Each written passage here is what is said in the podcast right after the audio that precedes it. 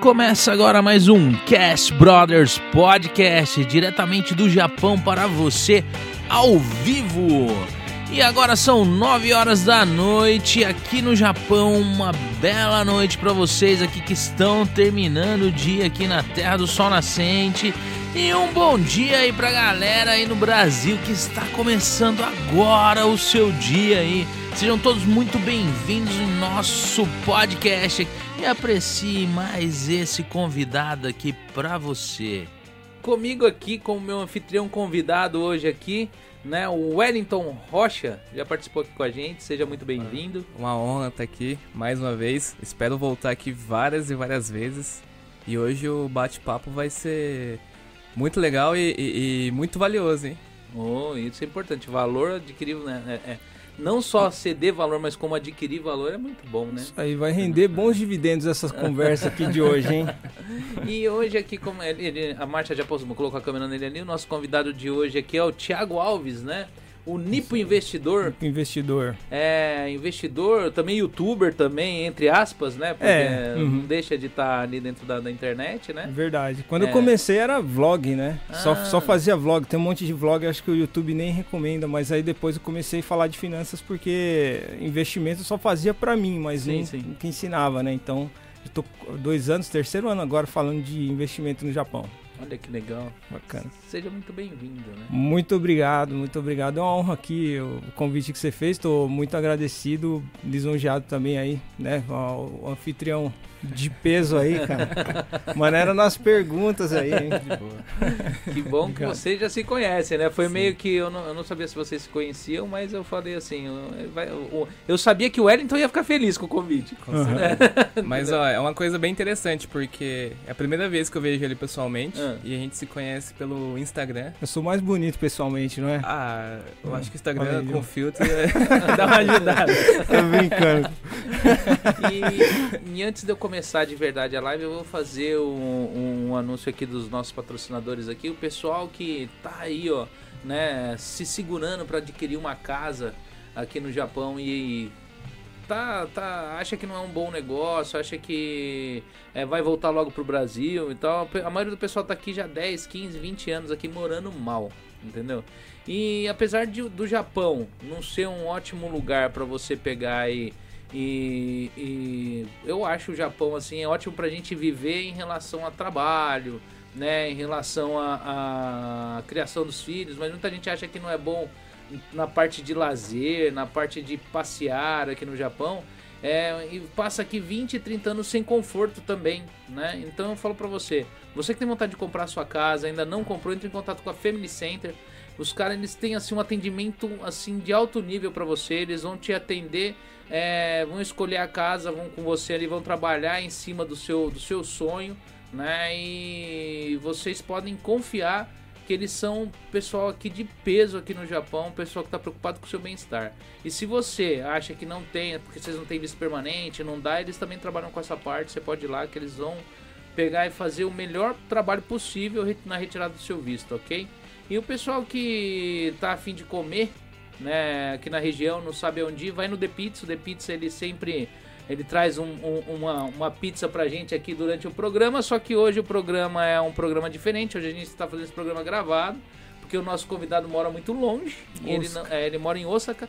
Uhum. Ele não poderia estar vindo aqui né, é, é, num outro dia, então nós estamos gravando esse programa. Então hoje, infelizmente, ele não vai provar a pizza, né? Mas o pessoal que assiste aqui no ao vivo, e esse programa vai estar rodando é, eu vou soltar ele como ao vivo, na verdade, mas ele vai estar tá, é um programa gravado, mas o chat vai ser ao vivo. Então, quem quiser fazer alguma pergunta para o nosso convidado é, durante, se estiver assistindo a live, durante a live, assim que ele puder tá dando uma olhadinha, ele vai dar uma participadinha ali respondendo algumas perguntas, ok? Então, você que está afim de comer uma pizza, The Pizza tá funcionando funciona das 6 às, meia-noite durante o final de semana, até o dia que for exibido esse programa. É, já saiu do estado de emergência, então já vai estar tá voltando, já terá voltado ao normal o horário de atendimento, né? Entrega de sexta, sábado e domingo, ah, das 6 às meia-noite. E é isso aí, gente. É... E o Christian Cabeleireiros, que sou eu, né? Quem quiser cortar o cabelo lá, arrumar o cabelo, pintar o cabelo, É o visual que você procura com a qualidade que você merece. No 090 51954179. Hoje o programa é gravado, parece que eu tenho a impressão que tá mais difícil para mim fazer um anúncio dos patrocinadores, sabe? Né? Oh, tá bem é, natural, cara. Até, inclusive deu até vontade de cortar o cabelo agora com o último. Deu vontade de Mas bem, começando aqui. E aí, você veio do Brasil há quanto tempo?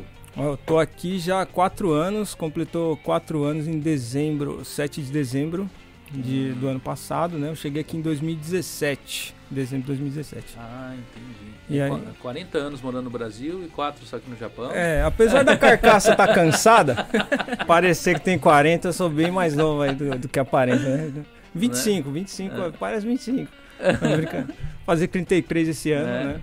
Eu não sou descendente, sou 100% brasileiro, né? Então eu não sabia da, dessa dificuldade para vir para cá, de visto, não entendia, nem sabia hum.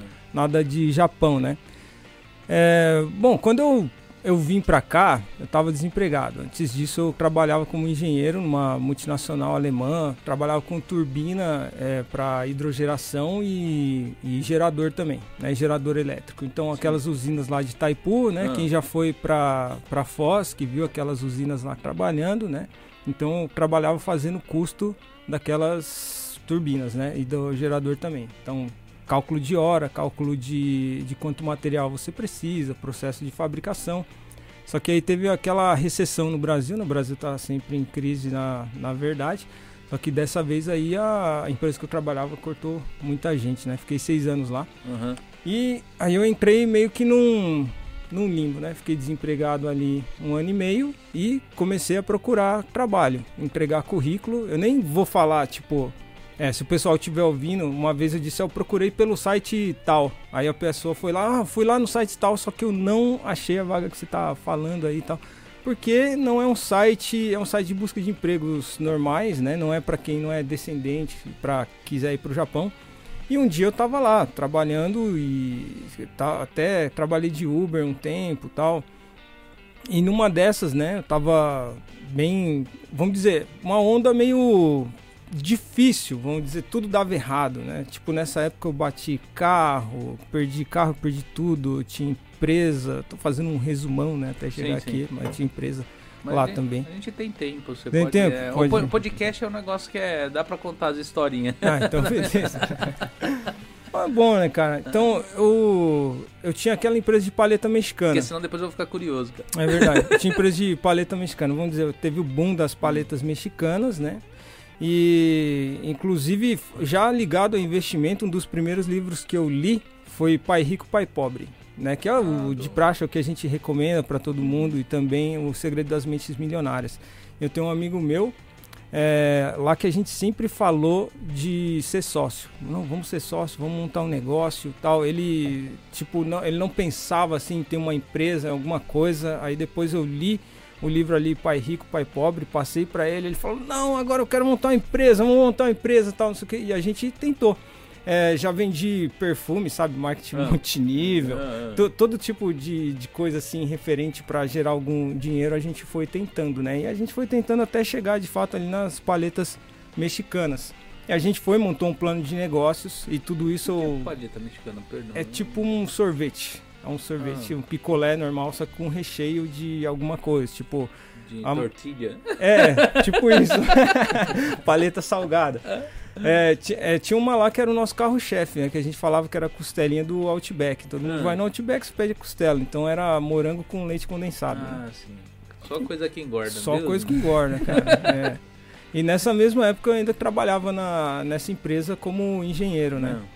Então a gente montou ali o plano de negócios, tudo, e a gente ia para frente dos quiosques, porque era como se fosse. Hoje eu concordo com que a revista Exame e outras é, é, empresas assim de jornalismo de negócios fala que era só uma modinha, vamos dizer, um negócio modinha que não, não se sustentou, né?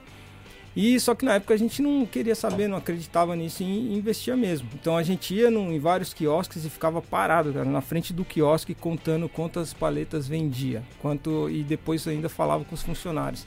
É qual que é que mais sai, qual que o pessoal aqui mais mais pede, qual que é o preço, posso tirar foto do cardápio, depois ir para outro shopping e tal. E aí a gente começou e com um dinheiro que a gente tinha já um investimento, né, que naquela época no Brasil isso daí só para contextualizar, 2014, 2015 mais ou menos.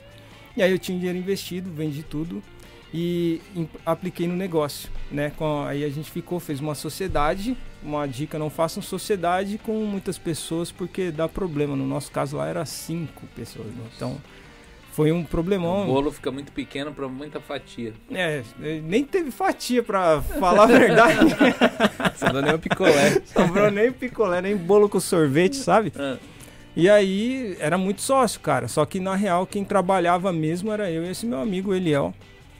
E, e a gente fazia a paleta, fazia o tipo entrevistava a pessoa, cuidava das finanças, eu que cuidava das finanças nessa, nessa época aí com as planilhas, tudo, sim, fazia sim. gráfico, um monte, um monte de coisa do, do negócio, né? E enfim, a gente montou, pegou esse investimento e inclusive até o projeto assim do, do quiosque, eu, eu que montei no AutoCAD, quem for da área de engenharia vai saber, hum. AutoCAD, SolidWorks, SolidEd, eu que montei tudo os negócios, só peguei a assinatura lá de um arquiteto, aí a gente mandou o negócio lá para fazer a parte elétrica, mandou para o shopping, chegou no shopping, fazia apresentação, PowerPoint, né, para vender ali uhum. o peixe, não, porque meu quiosque aqui é assim, assim, assado tal, vai dar tanto de lucro, a gente pode ficar na praça de alimentação, um ponto estratégico aqui do shopping. E a gente foi em vários, né? E a gente conseguiu é, entrar em dois, dois shoppings, um em Santo André e o outro em Suzano, na, os, ambos na Grande São Paulo. Santo André ali no ABC, né, um shopping chamado Atrium e outro era o Suzano Shopping. Uhum. E a gente colocou lá, é, inaugurou em novembro de 2014, se eu não me engano, por aí.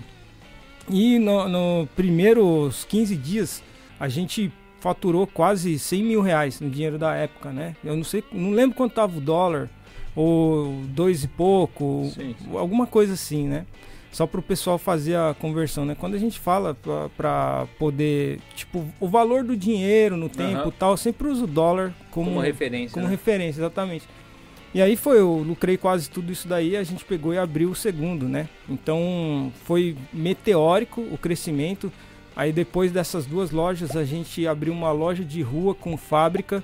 Então tinha uma lojinha nossa toda bonitinha com cadeira, atendimento tal. Atrás era a fábrica, a gente começou a produzir nosso próprio sorvete, vendia para terceiro, vendia para a gente mesmo.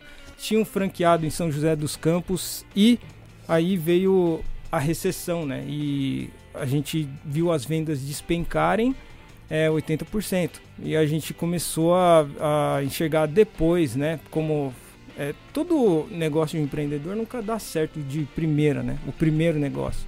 E aí a gente viu a, a, as vendas derreterem e tal e começou a ver as coisas que a gente negligenciou. Ficou só com paleta, podia ser era sorvete, vamos fazer sorvete de massa, vamos criar outros tipos de canais de venda. Então um monte de coisa a gente negligenciou e eu acabei quebrando.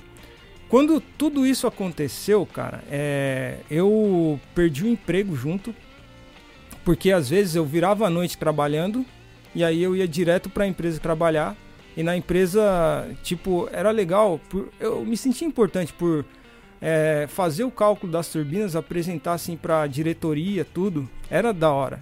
E, tipo, para o engenheiro nessa empresa, era como se no, nos seis anos que eu trabalhei, dois anos eu ganhei a bola de ouro, vamos dizer assim, né? Que eu consegui dobrar meu salário, então eu tinha alguns resultados muito, muito bons na empresa, né? E, e aí eu, eu consegui fazer isso durante dois anos consecutivos e aí eu comecei a montar a empresa, tava voando, cara. Aí veio a recessão, aí tipo eu perdi o emprego, aí as vendas caíram 80%, comecei a me endividar, aí eu comecei a fechar a loja simplesmente tudo de ruim começou a acontecer na minha vida, cara. Eu comecei a perder tudo. Como se fosse um, um efeito dominó mesmo, né? Efeito dominó. E, cara, qual que era o nome da, da empresa de sorvete? Eu fiquei muito curioso. É, Paletas Acapulco. Quem ah, colocar no Google ainda vai ver que tem alguma coisa. lembrei do Chaves, mano. É. Paletas Acapulco eu lembrei do Chaves. Mas eu não é, sei cara. porque toda vez que fala de Acapulco eu lembro do Chaves. Eu acho que é um episódio que é marcou episódio, muito a infância cara. da gente. Que é, fica, é, fica muito marcado, né? É. Fica aquela lembrança de, de Acapulco. Porque eu, eu nunca fui em Acapulco, eu acho que é um lugar que eu não sei se eu falaria, não vou pra Acapulco. Então é um, é um, nome que acaba ficando marcado por causa de um, de, uma, de um, de um desenho. É, de né? um desenho, verdade, do, do é seriado uma, do é. Chaves, né? Uhum. Então, tipo, o nome foi inspirado mesmo é, no, no Chaves, né? Ah, foi inspirado? Foi inspirado, né? Vamos colocar Acapulco. A gente fez lá um brainstorm, né? Um toró de ideia. E aí a gente escolheu esse nome, hum. né? Mas eu fazia de tudo, assim, tipo, vai puxando um pouco finanças, empreendedorismo, uhum. investimento.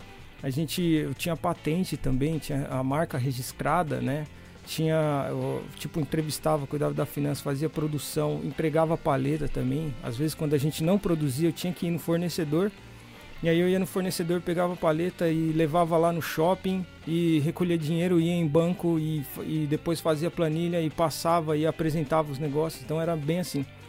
Só que, tipo, cara, realmente na vida não sei porque eu comecei a, a perder tudo, tudo. Aí foi emprego, a empresa, né, como eu disse, para não ficar é, prolixo, eu fiquei com uma dívida enorme. Eu tinha 17 funcionários na época, quase todos me processaram e eu fiquei com processo trabalhista. É, é difícil demais ser, ser, ser, ser, dono de alguma coisa no Brasil, porque é, o primeiro sinal de quebra é o que você não, o que poderia te sobrar para pagar as dívidas é os funcionários te levam. É, isso, é e, e, e, às vezes você não tá, a empresa ela tá indo bem. Uhum. Entendeu? Assim, bem assim, tá indo se mantendo. Ainda ela não te mantém, mas está se mantendo se para desligar um funcionário num lugar desse é um absurdo. Você não consegue desligar, às vezes, um funcionário ruim que está te trazendo problema, mas você não consegue desligar porque se você desligar ele fecha a sua empresa. É, isso é verdade, cara. Aqui no Japão não é assim, né? Eu, tipo, pelo que eu vejo, o patrão ele tem mais força aqui do que o funcionário. No Brasil, o funcionário tem mais força porque é o lado mais fraco da corda. Sim, sim. E sem contar que ações trabalhistas, né? É, é, elas parece que ocorrem mais rápido, né? Então um funcionário saiu e entrou com uma ação trabalhista. O processo é mais rápido. Sim. E aí, entre o empresário e o colaborador lá, o colaborador às vezes tem mais poder, né? Uhum. Que o cara. Não, não que eu ache que o, que o funcionário ele não tenha de ter uma autonomia, porque a Sim. segurança é uma coisa. Mas eu acho que uma, uma segurança contratual é, é, seria o caso, né? Agora, o, o negócio acontece o seguinte: tipo, eles pegam, né? É, quando fecha uma empresa, o total direito de, de, de, de, tudo do funcionário acaba quebrando as empresas. E as pequenas uhum. empresas não conseguem se manter. Hã? Ah, pode desligar. E hum. disso tudo aí, o. É, Gomen, gente, problemas técnicos. E eu, eu, vou fazer igual eu faço normal, vou cortar normal. isso não, vai direto. Não, vai direto. Aqui é ao vivo. É Pode quem, quem, sabe faz ao vivo. É, quem sabe faz ao vivo, cara. Então, assim, uhum. é que fica muito quente às vezes no local, a câmera ela, ela acaba desligando. Ah, entendi. É que acontece. Mas é. Não, eu ia fazer só uma pergunta pra ele. De, de, todas essas dificuldades, assim, vamos pegar da paleta mexicana aí, né? Hum. Desde o começo até o fim do negócio ali, assim. Qual que foi o maior aprendizado que você teve? Cara, é vendas, né? Tudo, tudo é venda. Se a empresa não tiver vendas, ela quebra. Se a Apple não vender o iPhone, ela quebra. Se a Microsoft não vender as assinaturas, ela quebra. E a parte de vendas foi uma parte que a gente meio que terceirizava. Ou achava que abriu as portas ali, ou tal quiosque já no shopping, as pessoas passam em frente elas vão querer. Só que a gente não fazia é, muita coisa na, na, nas redes sociais, né? O time exato, o time de vendedor não era nosso, né? Eram uns parceiros que colocava também, além disso tudo, a gente tinha freezer. É, sabe quando você vai numa padaria no Brasil, tem lá os sorvetes e tal? Sim. A gente tinha também o nosso, só que não era, eram os parceiros que faziam pra gente, né? Então, tipo, quando a gente começou a quebrar, eles também foram junto. E aí, aí ficou uma dívida muito grande que eles não pagaram, né? Não conseguiram pagar e desfalcou o nosso caixa. Então, é, não ter terceirizado as vendas, aliás, não ter tomado as rédeas das vendas foi o, um dos principais erros, né? O, o, segundo foi canal de vendas, né? Ou a gente só era só paleta, só paleteria. Tipo, por que não então, já que entrou tanto dinheiro, tipo, é, por que, que eu não fiz sorvete de massa? Por que, que eu não criei outras marcas? Por que, que eu não criei, tipo, picolé normal? Você sabe qual é a, a margem de um, de, um, Sorvete, cara, desses daí que você pega de palitinho e tal, você gasta 18 centavos para fazer na época e você vende a 2. É uma margem, cara, de não sei quantos mil por cento aí. Entendeu? Das paletas mexicanas eu gastava é, 2 reais, 1,80, vendi por 10, 12. Entendeu? Mas de lucro boa. É. Apesar é. que boa é, é, é ele saía esse valor para você com tudo já, todas as despesas no geral? Isso, no geral. Todos os custos ali de mão de obra, matéria-prima, então, era um 80, bem... cara. É, tinha um sócio que ele trabalhava no Ceasa. Hum. Então a gente é, pegava Frutas, todas, todas as frutas com preço bem abaixo do mercado, cara. Hum. E a hum. gente usava um negócio de qualidade. Outra coisa desses, é, é, vamos dizer, negócio de modinha. Banaliza muito, né? Tipo, todo mundo começa a abrir e todo mundo acha que é a mesma coisa, entendeu? Sim. Então, se o cara foi ali e comeu lá um, uma paleta de morango com, do, com leite condensado e era só gelo, quando ele passar em frente a mim, ele vai achar que é só gelo também, né? Então, a minha era, tipo, a gente usava mesmo um, frutas, né, para fazer. E uhum. leite condensado do moça ainda. Então, a qualidade era muito boa. Só que é, o produto ser bom não significa que ele vá vender, né? É, uhum. Vendas basicamente é o coração, né, da empresa. É porque assim, eu vejo, eu vejo assim, no geral, os empresários hoje no Brasil, pequena empresa, a pequena empresa, né? A pequena uhum. empresa, ela, que nem vocês falaram, foram atrás de um negócio que é realmente lucrativo. Uhum. Que parece. O Brasil é. é quando, quando, eu acho que. Eu não sei se isso é só do brasileiro. Mas é. A gente quando vê um negócio indo, acha que aquilo ali vai pro resto da vida, é, tá ligado? Isso é verdade. Que aquela moda, uhum. ela vai. Eu lembro na época, meu pai teve. Meu pai chegou a ter confecção.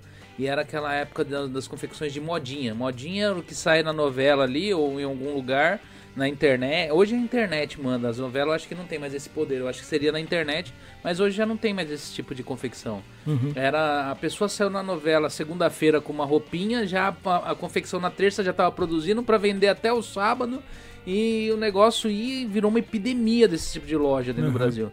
E só que aí o pessoal foi como se não tivesse nada mais importante para fazer dentro da área de confecção. E quando pegou isso daí caiu, o que quebrou de confecção, cara? Porque todo mundo fazia a mesma coisa. Uhum. E acharam que ia ser para sempre. E o negócio foi. É, e é muito rápido isso. As é. coisas mudam muito rápido. É Somente parte de, de, é, é, parte de moda. Eu lembro da moda do açaí nossa, Nossa, o que tinha de loja de açaí, meu. É verdade, cara. E quebrou tudo. Acho uhum. que não tem mais. Acho que o pessoal já nem é. come mais tanto açaí assim. É, ainda é. tem. Aquele Oakberry lá é bem famoso, né? É. Aqueles empreendedores. Mas é um ou outro que ficou grande, que o açaí eu, eu, vejo que hoje quem pegou e manda hoje nesse mercado é o pessoal que embalou, produziu embalado e vende nas lojinhas, tipo, nas sorveterias, nos negócios, tipo, aquele cara na, pequeno que vai lá no liquidificador, fica quebrando o liquidificador para fazer o, o, as coisas uhum. de açaí. Esse, e açaí e o outro é, é açaí na tigela, na tigela na né? Tigela, isso, aquilo frutas. ali com banana, aquilo ali, meu, eu tinha um, um eu morava em Goiânia, uhum. tinha um cara que fazia isso daí, ele quebrava mais ou menos uns dois liquidificadores no mês fazendo esse negócio. Porque ele é pesado, é congelado, sabe? Uhum. Lá, então colocava aquilo ali, meu, era, virava e mexia, liquidificador pau. Aí ele comprou um industrial, mas nem o industrial aguentou, cara. Caramba. É, e aí ele falava que dava mais prejuízo no liquidificador do que o do que perca de material. É verdade. Tá mas é. Aí daí você pegou e quando quebrou, você fez o quê? Cara, eu comecei a vender tudo, né? A gente. Outras coisas, ainda falando dos erros. Desculpa. Ah, perdão. É, a gente tinha uma câmara fria enorme, cara. É, tipo, comportava, sabe aquelas caixas assim, muito antigas de, de compra que você coloca. Que vai encaixando. Isso. Ah, estilo aquelas caixas de frango? É. Que o pessoal colocava vinil? Isso mesmo. Eu tinha duas caixas dessa de vinil. É, a gente tinha uma câmara fria grande e tinha 40 mil reais de sorvete estocado lá dentro, parado, cara. Nossa. Então, é, foram vários erros, né? E, só uma pergunta. O sorvete, porque a gente está acostumado com prazo de validade de alimentos. Sorvete, quanto tempo é o prazo de validade dele dentro de um freezer desse? Cara, eu, falar a verdade, eu nem lembro agora. Mas, pelo menos, por causa das frutas, um ano dura. A gente um usava dura, alguma é. coisa de, de conservante ah, também, né? Sim, sim. Além de ser, não era só pura fruta, mas tinha ah. colocava saborizante também.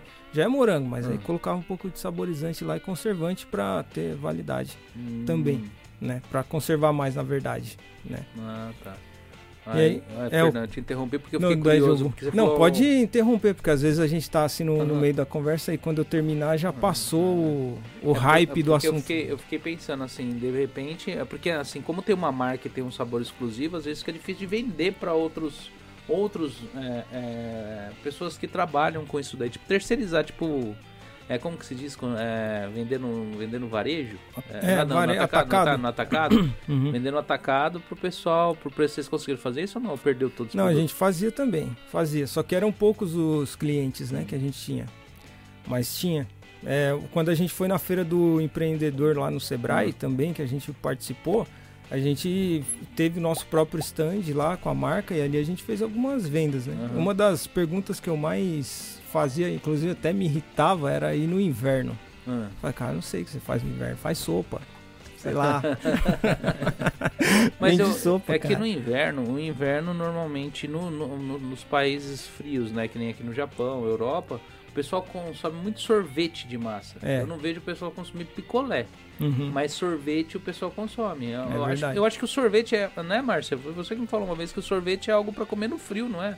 O sorvete de massa? É, é por causa da gordura. Ele é um uhum. negócio que aquece o corpo. Então, é, o sorvete, sorvete, ele é pro, pro frio mesmo. É, isso. É. Agora uhum. o picolé eu fico na dúvida. Eu acho que picolé o pessoal não come no, no inverno mesmo. Eu nem né? vejo muito é. aqui picolé, cara. Só é, sorvete de massa sorvete, mesmo. né?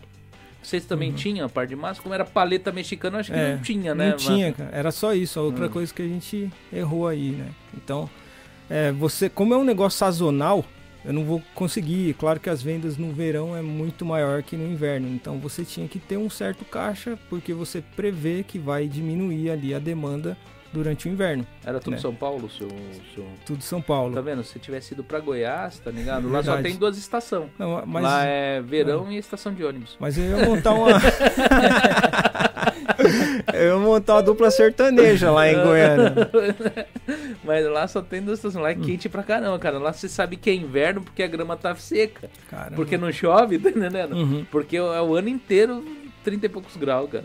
Nossa, lá é quente, cara. Entendeu? Lá daria certo. Você devia ter vendido pros é, goianos seus picolés quando acabou. Devia ter ido, cara. E aí, quase... aí você ficou com 40, quanto? Você falou 40, 40? É, era 40 mil estocado, lá, tudo. Eu comecei a vender tudo muito barato. Aí comecei a fechar franquia, comecei a fechar shopping. Só que quando a gente. O quiosque, na verdade, não o shopping, né? E aí ficava a dívida dos aluguéis, né? Sim. Então, quando aconteceu de eu vir para cá, eu vim com uma dívida enorme, né? De processo trabalhista também para pagar, além disso. E os outros sócios? A gente dividiu as dívidas, né? Ah. Aí mesmo assim é, ficou meio pesado para cada um. Mas você tem, uh, você tem contato com esse pessoal hoje ainda? Só com... conseguiram pagar, se não conseguiram? Ah, conseguiram pagar, né? Só que contato hum. mesmo assim só com, né, com o Eliel. Hum. E a gente, sociedade, cara, é complicado. É melhor você ter os amigos que vêm de uma sociedade do que fazer sociedade com amigo. É. É. Eu falo que é aquele negócio de igual emprestar dinheiro pra mim. Você perde o amigo e o dinheiro. É verdade. É, então é melhor. Perder só o dinheiro. Só o amigo. Só, o amigo. É, ficar com o dinheiro. é porque acontece o seguinte: meu avô falava um negócio pra mim que é verdade. Quando você empresta o dinheiro pra pessoa. É, um, é, às vezes ele não é que ele é um mau pagador. Ele uhum. acaba acontecendo alguma coisa na qual ele não consegue te pagar e por vergonha ele desaparece e você perde o amigo e o dinheiro. Tá uhum. Quando você não empresta o dinheiro, ele vai ficar nervoso, mas com o tempo aquilo passa e ele volta a conversar com você, entendeu? Mas quando você empresta, o grande risco é você, então, ele falava, meu, se você pode ajudar e você sente vontade, dá o dinheiro pra ele, porque se ele sentir depois de devolver, não fica contando com isso não, porque uhum. você vai perder o amigo e o dinheiro. É verdade, é verdade. cara. É, tipo, causa muito atrito, porque quando as coisas vão bem, é tipo, é maravilhoso você sentar, fazer um churrasco da firma, né? com dinheiro da firma. É, todo mundo fica feliz. Todo mundo fica feliz e tal. Só que de, quando vai mal é complicado, que aí você tem que trabalhar mais. E era uma época muito legal porque além de fazer tudo isso, tipo essas multitarefas, ainda na empresa que eu trabalhava tinha um, um negócio lá chamado Formare, né? Que era você podia ser professor voluntário para ensinar a, a comunidade carente que morava ali perto, o bairro era Jaraguá. É, então quem fazia a prova entrava para trabalhar, fazer, trabalhar e fazer o curso na, nessa empresa. E aí tinha a matéria de empreendedorismo e eu dava aula, né, também. Então, uma vez por semana eu ia lá como voluntário e dava aula, ensinava juros compostos, juros simples, finanças, como empreender, como é que começa, o que, que precisa ter uma empresa e tal, né? A sua é. formação inicial ela é do quê? Engenheiro mecânico. Engenheiro mecânico. É, nada a ver, né? Não, eu acho que tem tudo a ver, mexe com números. É, mexe com a partir números, da hora exato. que você tem, exatas, né? apesar que a partir da hora que você tem aquele apreço pelo por um tipo de, de coisa, no caso a engenharia, para quem entra como engenheiro, ele tem aquele, aquele negócio com exatas, tá entendendo? Com uhum. números, é muito fácil entrar em qualquer outro tipo de coisa no mercado é. que use números. É Agora verdade. você pega um cara que é. O cara lá é, é, é, é odeia exatos, odeia, odeia parte de numérica. Uhum. Você vai falar de investimento de dinheiro com essa pessoa, você pode ver que você tem problema para explicar. É, porque se ele é de humanas, cara. Hum, é, mas uma parte complementa o outro, porque investimento é muito mais psicológico do que você ler os números. É, mas tem gente, que, tem gente que não gosta de falar sobre dinheiro, esse é o problema. O mal do. Eu acho que o, a gente vai chegar na parte é, do investimento, uhum. mas a parte. O, o brasileiro hoje, a gente tem uma gama de brasileiros hoje que às vezes tem vontade mas é parece que falar de dinheiro é um grande tabu. Uhum. Na minha casa sempre foi. É. Meu pai sempre falava que dinheiro, que rico era mal, que só falava mal, né? rico não presta, é, tipo isso, não, não era aquele negócio, não incentivava, meu pai nunca investiu, né? Eu, eu amo meu pai antes que. Uhum. não, não, mas não, é só sim, por. Mas isso não é uma exclusividade uhum. sua, é, é. é, muito, de muitos brasileiros, eu Minha acho. Minha mãe falava assim: dinheiro não é capim, né? Ah. E, e, aí eu falava assim: nossa, bem que poderia ser, né? Se fosse a gente ia estar tá rico. Eu, eu, eu acho. Perdão. É, não, mas eu falo assim: é, é, é questão de crenças também, né? Dos nossos hum. pais. E ele falando isso não quer dizer que o pai dele é, é, é ruim, mas uhum. é uma uhum. coisa que ele falava que hoje ele olha assim e fala assim, pô, a forma que ele falava lá às vezes criou algo na minha cabeça em relação a dinheiro que é ruim, né? E às vezes a gente tá falando lá e nem não passa nem pela nossa cabeça é, do efeito daquilo. Do efeito daquilo que você tá falando, né? E depois de um tempo a gente começa a prestar atenção e ver que aquelas palavras lá em relação ao dinheiro mesmo, às vezes foi o que trouxe crenças pra gente que tem essa dificuldade, que a gente tá falando de conversar ah, vamos falar sobre dinheiro, vamos falar sobre salário. Aí tem esse tabu por conta que começa de casa mesmo. E às vezes começa sem a gente perceber. Eu falo que o dinheiro é igual o ar, tá entendendo? Você consegue pegar o ar? Você consegue tocar o ar? Não. Mas tem gente que consegue latar esse treco. É, tá comprimir. É. Tem gente que consegue pegar ele, comprimir e ainda vender. Vender. Tá entendendo? É. Uhum. Não é tudo, não é para todo mundo. É verdade, tá cara. Tem pessoa que tem, ele, ele descobre como embalar uhum. e usar ou vender. É verdade. Tem um então, cara que é, vendia oxigênio é, de latinha, né? Entendeu? Então, assim, todo mundo vê, Sim. mas nem todo mundo consegue, consegue tocar. Uhum. E tá aí para qualquer um. Tá pra qualquer um. O dinheiro tá pra qualquer um. Uhum. Tá? Qualquer um que chegar e falar, não, eu vou e, e pegar e acertar, ele. O dinheiro tá lá. Tá é verdade. Então você uhum. vê, é igual o ar, tá pra todo mundo, mas nem todo mundo consegue tocar ele, pegar ele e fazer alguma coisa com ele. Uhum. Tá entendendo? Então, e é complicado, porque a gente é ensinado pelos nossos próprios pais, quando a gente tava falando de crença limitante e tal, que o dinheiro é muito difícil. É.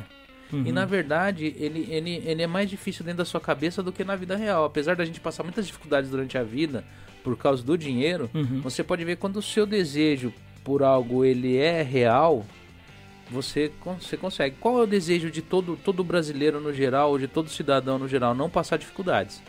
Uhum. É, ter o que comer na mesa, pôr um teto sobre a sua cabeça, só que alguns vão além. E esse desejo dele pegar e não passar por essa dificuldade faz com que ele tenha teto, comida, todos os dias, mesmo que seja apertado, passa no cartão, faz isso e aquilo. No final do mês todo mundo comeu, uhum. todo mundo morou, todo mundo bebeu água, todo mundo tomou banho, entendendo? as roupas tá meio velhinha, mas todo mundo fez. Tá é. Uhum. E os que conseguem a mais é porque o desejo dele vai um pouco além. Tá entendendo? Uhum. E não é porque essa pessoa que tem que pegou e foi além, ele é melhor que o outro. Porque, uhum. é que eu te falei, tá para todo mundo. É. Só basta você aprender a enlatar e fazer alguma coisa com isso. Uhum. Tá entendendo? Então as pessoas elas conseguem atingir, alcançar a partir da hora que elas desejam e querem aquilo realmente, uhum. né? Eu, eu, garanto que qualquer um aqui da mesa aqui já teve algo que almejou, tá entendendo? No, no primeiro momento parecia um negócio um pouco distante, mas com o passar dos dias foi se tornando cada vez mais fácil até que você alcançou aquilo ali. É. Só que os, os, desejos da gente são pequenos. Uhum. A maioria das vezes o que a gente projeta para é um, um, carro diferente, um trabalho, um dinheiro para fazer um investimento melhor em alguma uhum. coisa, uma noiva para se casar, é. tá entendendo? né? É, entendeu? Então são, são, são a, a mente da gente vai no que é mais palpável. É verdade. Entendeu? Por mais distante que ele pareça naquele momento, mas você sabe que o seu braço alcança aquilo. Uhum. Entendeu? Só que tem gente que tem uma visão além do alcance. Ele, ele ainda não tá vendo o que ele tá querendo alcançar. Uhum. Mas ele sabe que ele alcança aquilo. E ele vai. E uma coisa que você falou, você quebrou. Quebrei. O primeiro passo para se dar bem na sua vida é quebrando em algo na vida. Porque é sinal que você tá tentando, tá indo. Uhum. Tá entendendo? Porque quem nunca quebrou, tá entendendo? É, eu falo que o que, que estagna muitas pessoas? A comodidade do, do, do, do, do dia a dia. Se eu estou num emprego e esse emprego supre as minhas necessidades, chega a comodidade. Tipo, não, eu uhum. tenho comida, eu, dá pra mim levar meu filho pra passear no final de semana, é, dá pra mim pegar e colocar o pneuzinho de neve no meu carro quando esfria, eu pago meu seguro, pago espaço. Não, pra que, que eu vou ficar arriscando? É tá verdade, cara. Uhum. Agora, quando você quebra e você entra num, num, num limbo, que é. você virou e falou, sua cabeça começa Tá entendendo? Maquinar. Uhum. E você começa a falar, não, eu tenho de fazer alguma coisa para mudar. E daí uhum. isso, por, por, isso que falam que as, a, as grandes oportunidades, as grandes coisas chegam em momentos de crise. Uhum. Porque ou você faz ou você é, Provavelmente você veio pro Japão porque um dos motivos foi porque você quebrou. Foi. Então assim, uhum. provavelmente hoje você tem encontrou a sua esposa porque lá atrás você quebrou. Então uhum. assim, é meio que vira Você tava falando que aquela. Teve um momento que tava dando tudo errado. Isso. E aí, a partir daquele momento, meio que começou o mundo a conspirar contra você. Uhum. Só que ao mesmo tempo, com certeza você foi buscar soluções e não aceitou isso. E por consequência de você buscar essas soluções, meio que o, esse efeito dominó virou ou se tornou algo bom e fez você estar tá aqui. Então, uhum. Então acho que se você não tivesse quebrado igual você quebrou, você não estaria aqui. Se você não estivesse aqui, você não ia ter a oportunidade de estar conversando com a gente ou casar com a sua esposa. É, a partir do momento que você quebrou lá, que você saiu do emprego, aconteceu tudo isso junto, caiu tudo de uma vez assim. É, é, qual que foi o ponto que fez você vir aqui pro, pro Japão? Cara, tem duas coisas que eu vou chegar na sua pergunta, então não, não deixa eu esquecer. Mas ah. muita coisa do que o Christian falou Sim. tá nos livros do Napoleão Hill. Você, ele fala do burning desire, né? Que uhum. você precisa ter um desejo ardente por alguma coisa, que é o princípio de toda a uhum. conquista. Então o que você fala era isso. Um, uma coisa que eu queria colocar é, na empresa que eu trabalhei, é, eu fiz Senai, né? Eu trabalho mesmo desde os 14 anos, cara. É, eu nunca fiquei desempregado. Essa daí foi a primeira vez na minha vida depois de 10 ou 12 anos trabalhando direto, com poucas férias e tal. Quando eu tava no Senai, cara, eu entrei, vou falar o nome da empresa, Voit. Ela inclusive tem no Japão. Uma empresa que eu tenho, eu tenho muito apreço por ela, né? E aí eu tava lá no Senai e teve uma visita técnica. E aí a gente foi lá na Voit. Aí eu entrei na Voit, aquela empresona grande, tinha o Banco Itaú lá dentro, Bradesco, todos têm ações. Tinha HSBC também. Aí, tipo, você entrava assim na. Eu via aquelas máquinas, aquelas turbinas grandes, aquelas pessoas assim trabalhando, e aquilo entrou um desejo ardente de eu querer trabalhar naquela empresa. Eu peguei e falei, cara, eu vou ser engenheiro da Voit eu vou estudar para ser engenheiro da Voit. Eu não conhecia ninguém, eu não tinha ninguém que trabalhava lá. Quer dizer, para não dizer ninguém, tinha um pai de um amigo meu de infância que ele me contava as histórias da Voit. E eu ficava fascinado, aquele menino de 13 anos assim e tal. Nossa, quando eu crescer, vou ser engenheiro e tal. E beleza, terminei o ensino médio, fiz Senai. No Senai eu comecei a entregar os primeiros currículos para a Voit. Isso aí com 14, 15 anos, 16 anos. A cada seis meses eu estudava, aprimorava, fazia curso em currículo para Voit. Currículo para Voit. Tem uma coisa que eu acho muito legal. É um cara que eu sou muito inspirado para fazer o que eu faço no YouTube hoje, o Thiago Negro. Ele tá numa pegada muito espiritual. E aí, o que eu fazia, cara? Antes de eu entregar o currículo, eu orava, né? E entregava o currículo. E foram quatro anos assim. E teve um dia, né? Não, não sei se. É, para mim é Deus, né? Sim. Alguns podem chamar de lei da atração tal, mas durante a faculdade, né? E isso eu comecei a faculdade com 19 anos. Ali quando eu tava nos 20, 21, tinha um, um menino na minha sala que trabalhava na Voit. Muita coincidência. E aí, ou não. Aí eu peguei, bobo nem nada, vou ficar amigo desse cara, né? Mas, pô, interesseiro, não eu tenho, eu mando bem nas provas aqui. Eu vou começar a fazer os trabalhos com ele, tirar nota para né? ele, network. tipo, meu, é, você deixa de passar a oportunidade. Não é que é interessante. Você quer um negócio, cara? vai e fala com o cara. Não é que você é interessado, mas o que que interessado se você não tiver nada em troca para oferecer pro cara, entendeu? Então, mas se você tiver, no meu caso, eu tinha ali conhecimento e ajudar eles ali a, a, a estudar, fazer as derivadas integral, beleza. E aí eu peguei amizade com o cara, tal, a gente começou a conversar e teve um dia que ele chegou lá na, na faculdade, né? E, e falou assim, pô, meu, meu chefe tá precisando de um cara para trabalhar. Ele comentou com outro colega. E aí, ó, meu chefe tá precisando de um estagiário lá de engenharia, tal, não sei o quê. Aí esse colega falou, o Thiago aí, pô, né? O mais uhum. nerd. Não, não que eu sou nenhum gênio, né? Porque senão o pessoal, ah, pra investir tem que ser gênio e tal. Não, nada a ver, é uma pessoa normal. E aí ele pegou e falou, Thiago, é, você não quer entregar um currículo aí para você fazer uma entrevista lá na, na Voit e tal? Né? Isso daí, quatro anos, cara, já entregando currículo cada seis meses. Eu falei, pô, claro, né? Tá oferecendo açúcar pra formiga. aí eu vou... Aí eu trouxe o currículo, cara, e naquele dia parece que tem uns pontos chaves assim na sua vida que você sabe que vai acontecer, cara. Uhum. Aí eu orei em cima com, no, com o currículo assim e falei, Deus, eu só preciso de uma chance. Eu só preciso de uma, um bate-papo com aquele cara, com o chefe dele. Quando eu entrar, entra comigo. Quando eu falar, fala comigo. E aí eu fui e entreguei o currículo lá para ele e o cara me chamou para entrevista. Aí, eu, nossa, primeira vez aquele Electrerão Voit, empresa alemã, 3 mil funcionários, nossa, engenheiro de uma empresa alemã e tal. Quando eu entrei, cara, que eu vi, nossa, guarita ali com segurança tal. Aí você vê um DVDzinho de segurança uhum. tal, legal, crachazinho, socialzinho tal. Aí eu cheguei, fui fazer entrevista. Eu falei pro cara mesmo, entrevistador. Ele, por que, que você quer trabalhar aqui? Eu falei, meu sonho é trabalhar na Voit.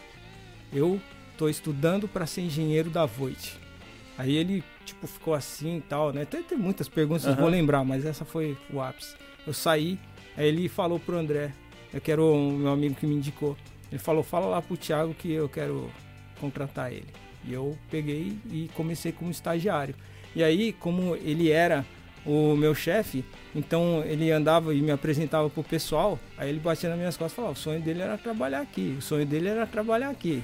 E foram seis anos, cara, tipo, maravilhosos mesmo. Fui estagiário, aí depois de dois anos eu fui efetivado, e aí lá eu comecei a mexer com custo. E aí falaram que, tipo, ah, um, um setor de uma pessoa só, Thiago, só você que manda aí no negócio, no, na parte de custo e tal. E ali eu fui muito feliz enquanto durou. E aí vem pra parte que você me perguntou, né? Como eu senti. Depois que eu perdi tudo, tudo isso, que conforme você vai adquirindo mais conhecimento, as suas crenças assim vão mudando e tal. E aí você quer outras coisas. Eu queria montar um negócio, queria ser empreendedor.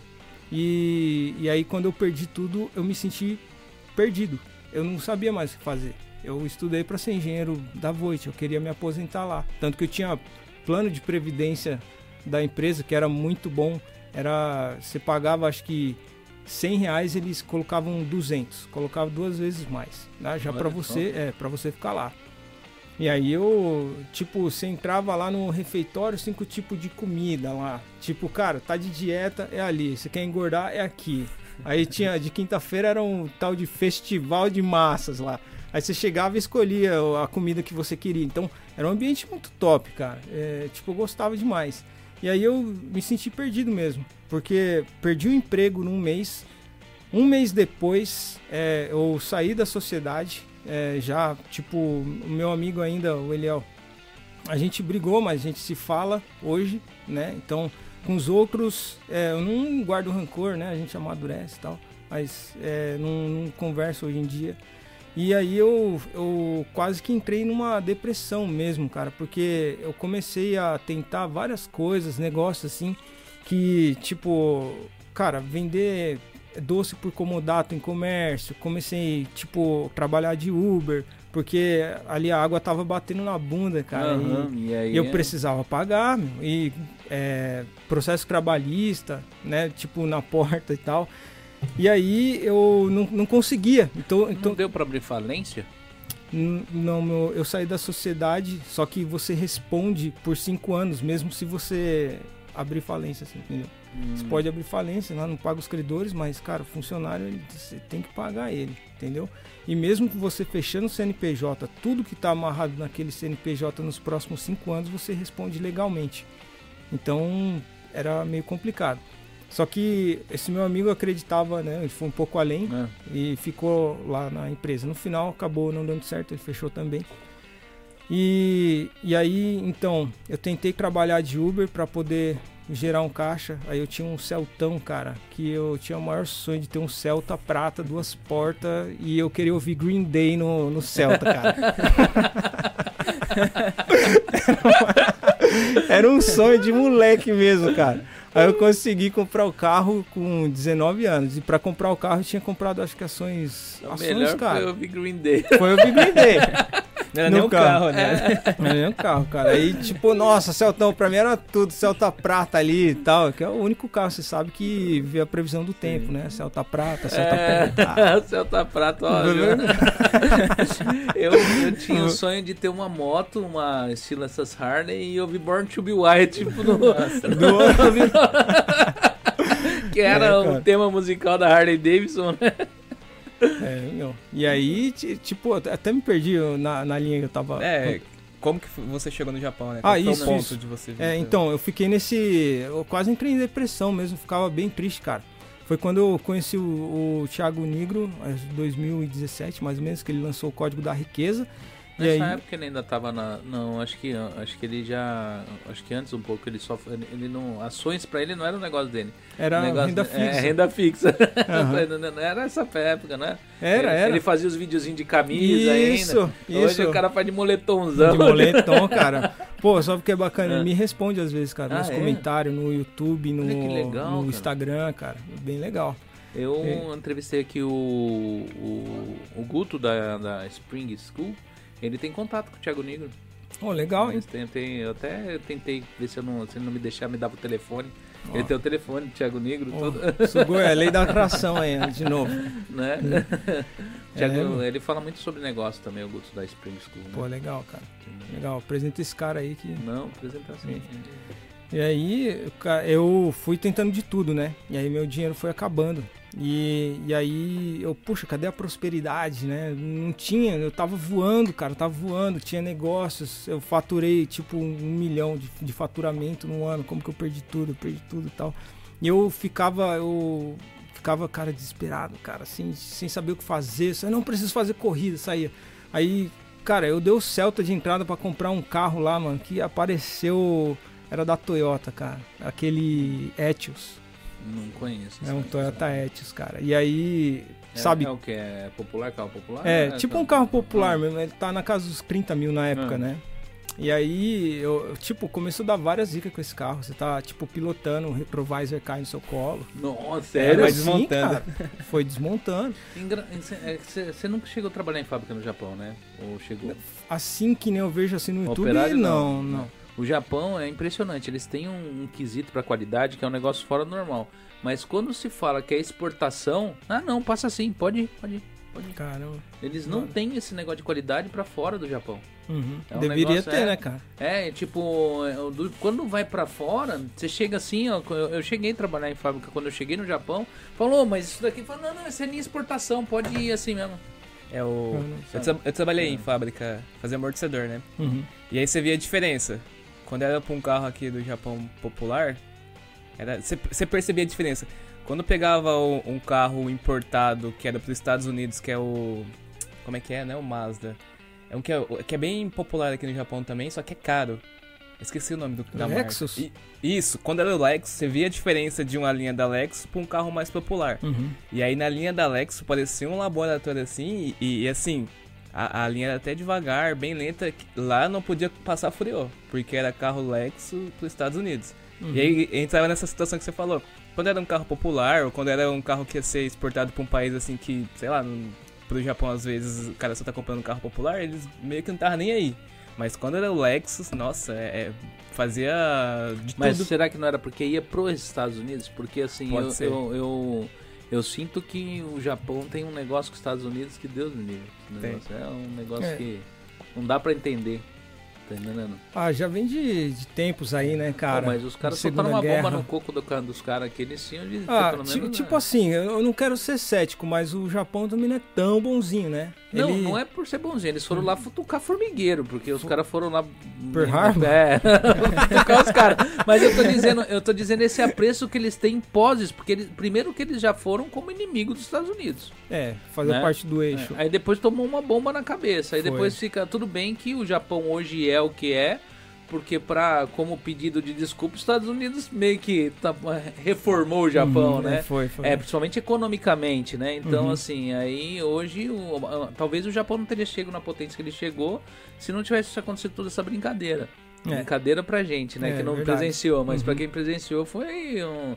E, mas é, eles têm um amor pelos americanos que eu nunca vi. É, só o pessoal mais jovem, né? Porque o mais velho até estrangeiro dá uma xingada, né? Às vezes. É. é. Molecada, sim. Molecada, assim, mas. Vai ali na Goiânia Sakai à noite e fala que você é dos Estados Unidos. Fica a dica aí, ó. É. você é solteiro, quer achar alguém, vai lá na Goiânia lá, Manda um inglês lá que. Isso é verdade mesmo. Tem amigos que já. Aí você acha o nacionalista lá, ele vai dar uma catanada na sua orelha. Você vai chegar lá com The Books on the Table e tá com o book na sua cabeça, cara. Você vê o cara puxando a espada.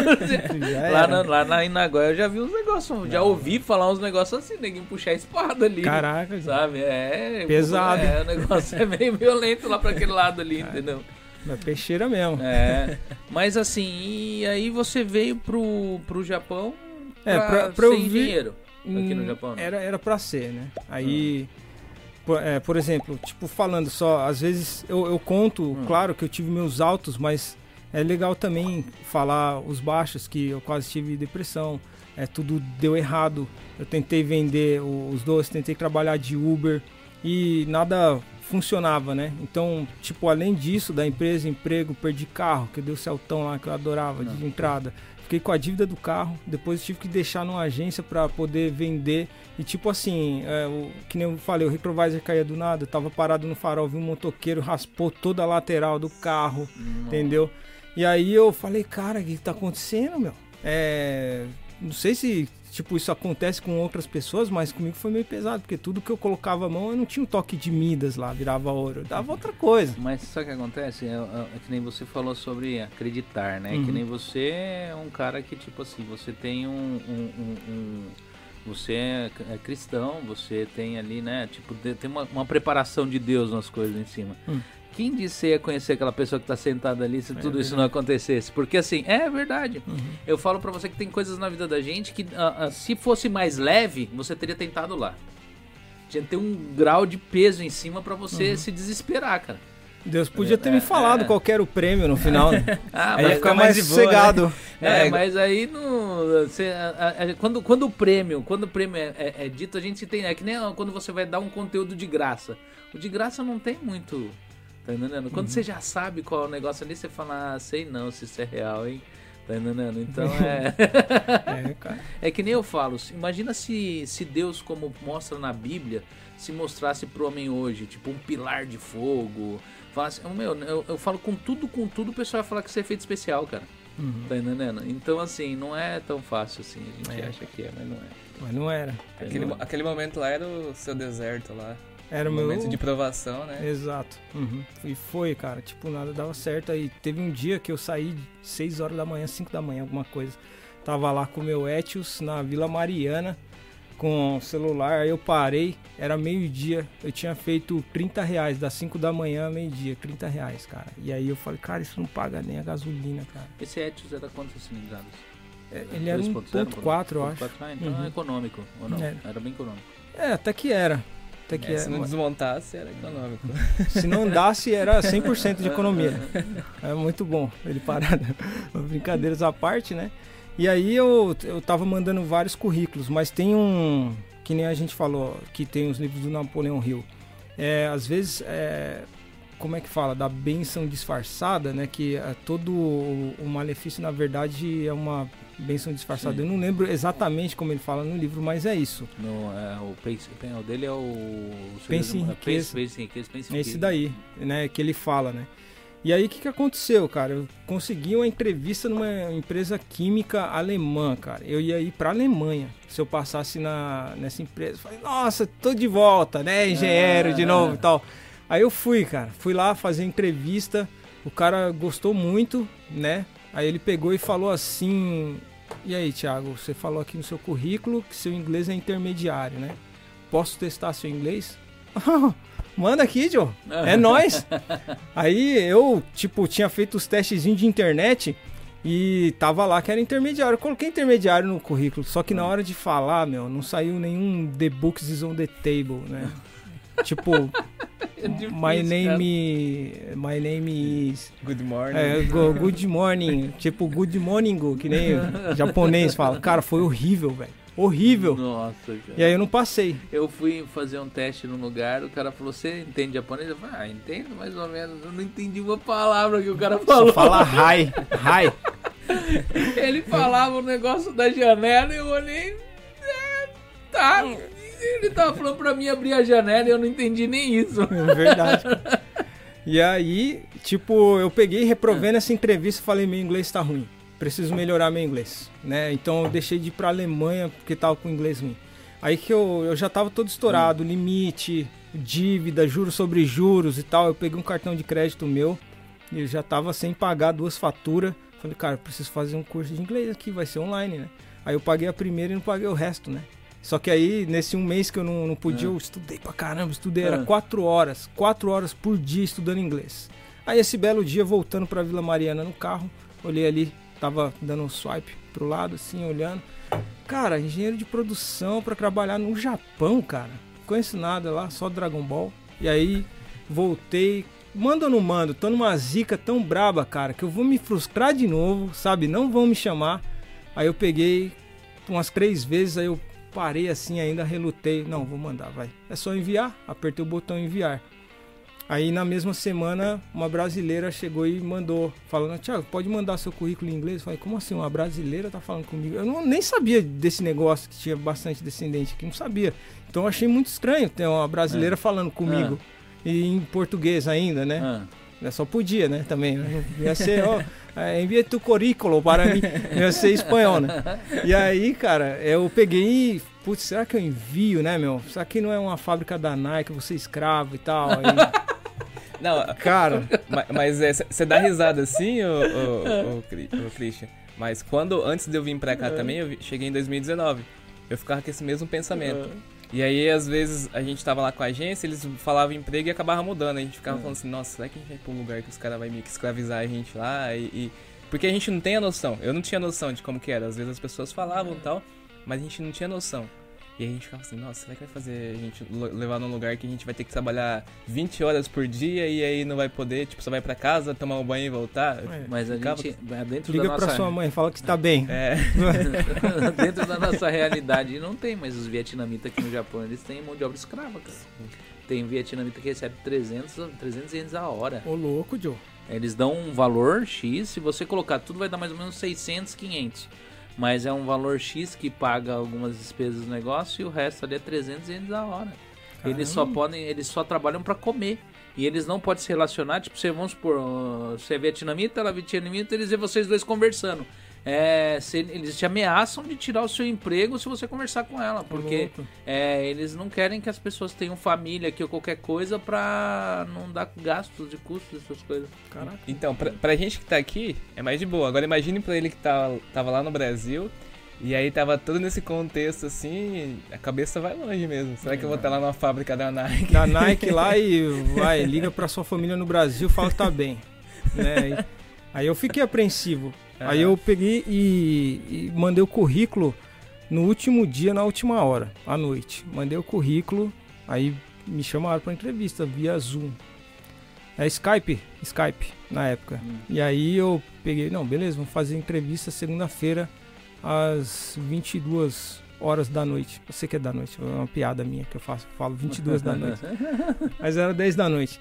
E aí eu peguei, né, lógico, clássico, né, samba canção aqui, terno e gravata da cintura para cima, né? E aí eu Jornal Nacional. Jornal Nacional, cara.